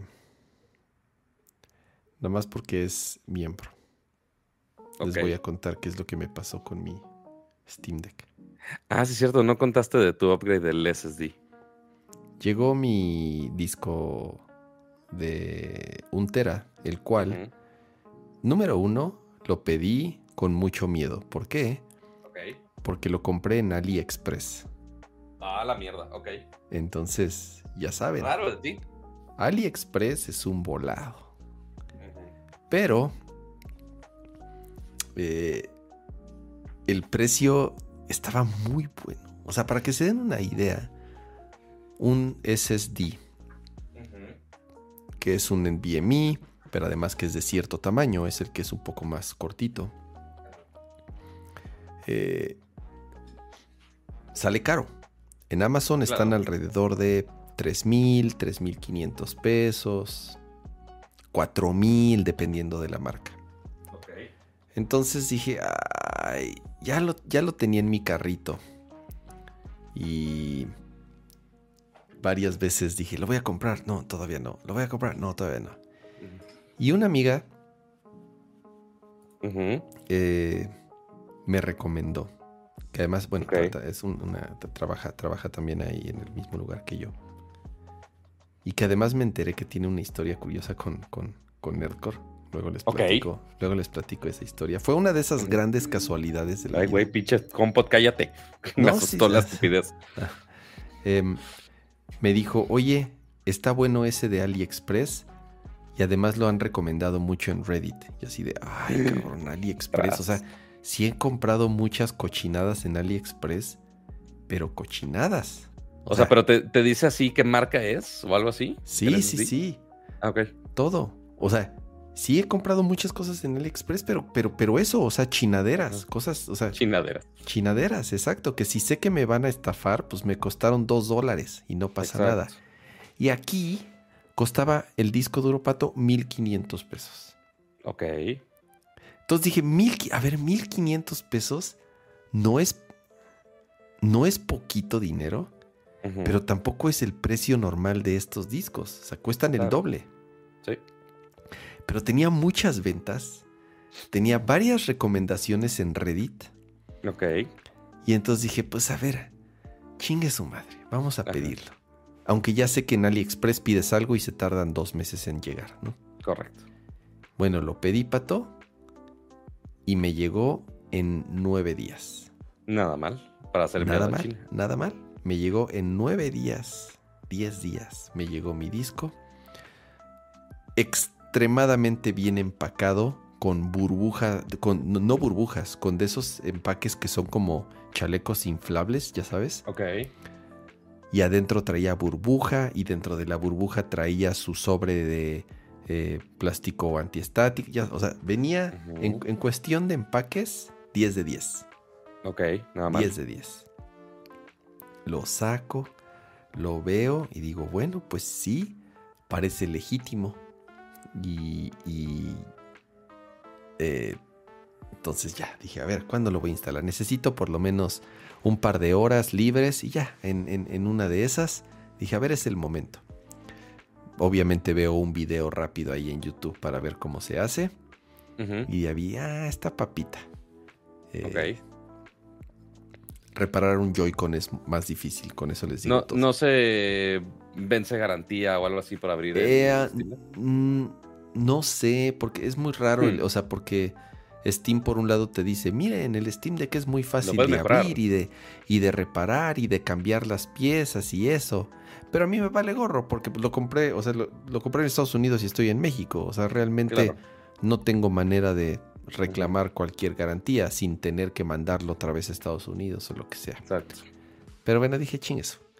Y ya lo abro le quitas la tapa de atrás, que es muy fácil, son creo que ocho tornillos, y ya después tienes ahí que hacer un poco de ahí con, con la tarjeta, ya sabes, o con, un, o con una espátula ahí para poder eh, zafar la tapa de atrás. Y el segundo paso es quitar, antes de poder, antes de poder desconectar la batería, que es lo primero que debes hacer cuando abres cualquier electrónico. Claro pero antes, para poder tener acceso a ese cable, tienes que destornillar y quitar una plaquita más que funciona como protector, como aislante, pero además ahí es en donde tiene y, también funciona como disipador porque tiene pasta, porque tiene cinta térmica del otro lado. Mm, ok. Entonces estoy e, esa placa es de metal y para esto pues todavía no, no para todavía no puedo no puedo eh, eh, desconectar la batería. Total, son solamente dos tornillos, los quito y a la hora de levantar la placa, hace una chispa. No Yo dije, no mames, ya lo maté. Verga, O sea, he visto eso muchas veces en otros videos como señal de que ya ching, ya, o sea, quemaste, Ya un, valió madre. quemaste un capacitor, fundiste algo. Dije, ya, ya lo mate. Em, dije, bueno, pues ya, voy a seguir. Desconecté la, de- ahora sí, desconecté la batería de inmediato. Y ya sabes, presioné el botón de power 3-4 veces para poderlo descartar completamente. Y quitas el disco duro, trae ahí un, una, igual un pequeño disipador, le pones el nuevo, lo atornillas, igualito al de una PC. Ok. Vuelvo a conectar la batería, vuelvo a poner la placa esta así con mucho cuidado. Cierro el Steam Deck. No le pongo los tornillos, obviamente. Para esto tienes que preparar, para esto tienes que preparar un USB con el sistema operativo y el firmware, ya que pues, obvi- obviamente al ser un disco nuevo no tiene nada. Y aprieto el botón de power y prende. Ay. Entonces ya, ya la ya así dije, bueno, por lo menos no lo freí. Sí Hmm. prendió. Tienes que apretar ahí un par de botones para que entre el BIOS.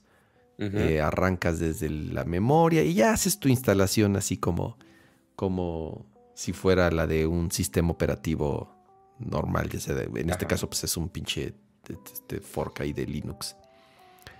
Pero para pronto, yo estoy viendo los videos de los güeyes que te enseñan, o sea, que estaba viendo en YouTube cómo le hacían.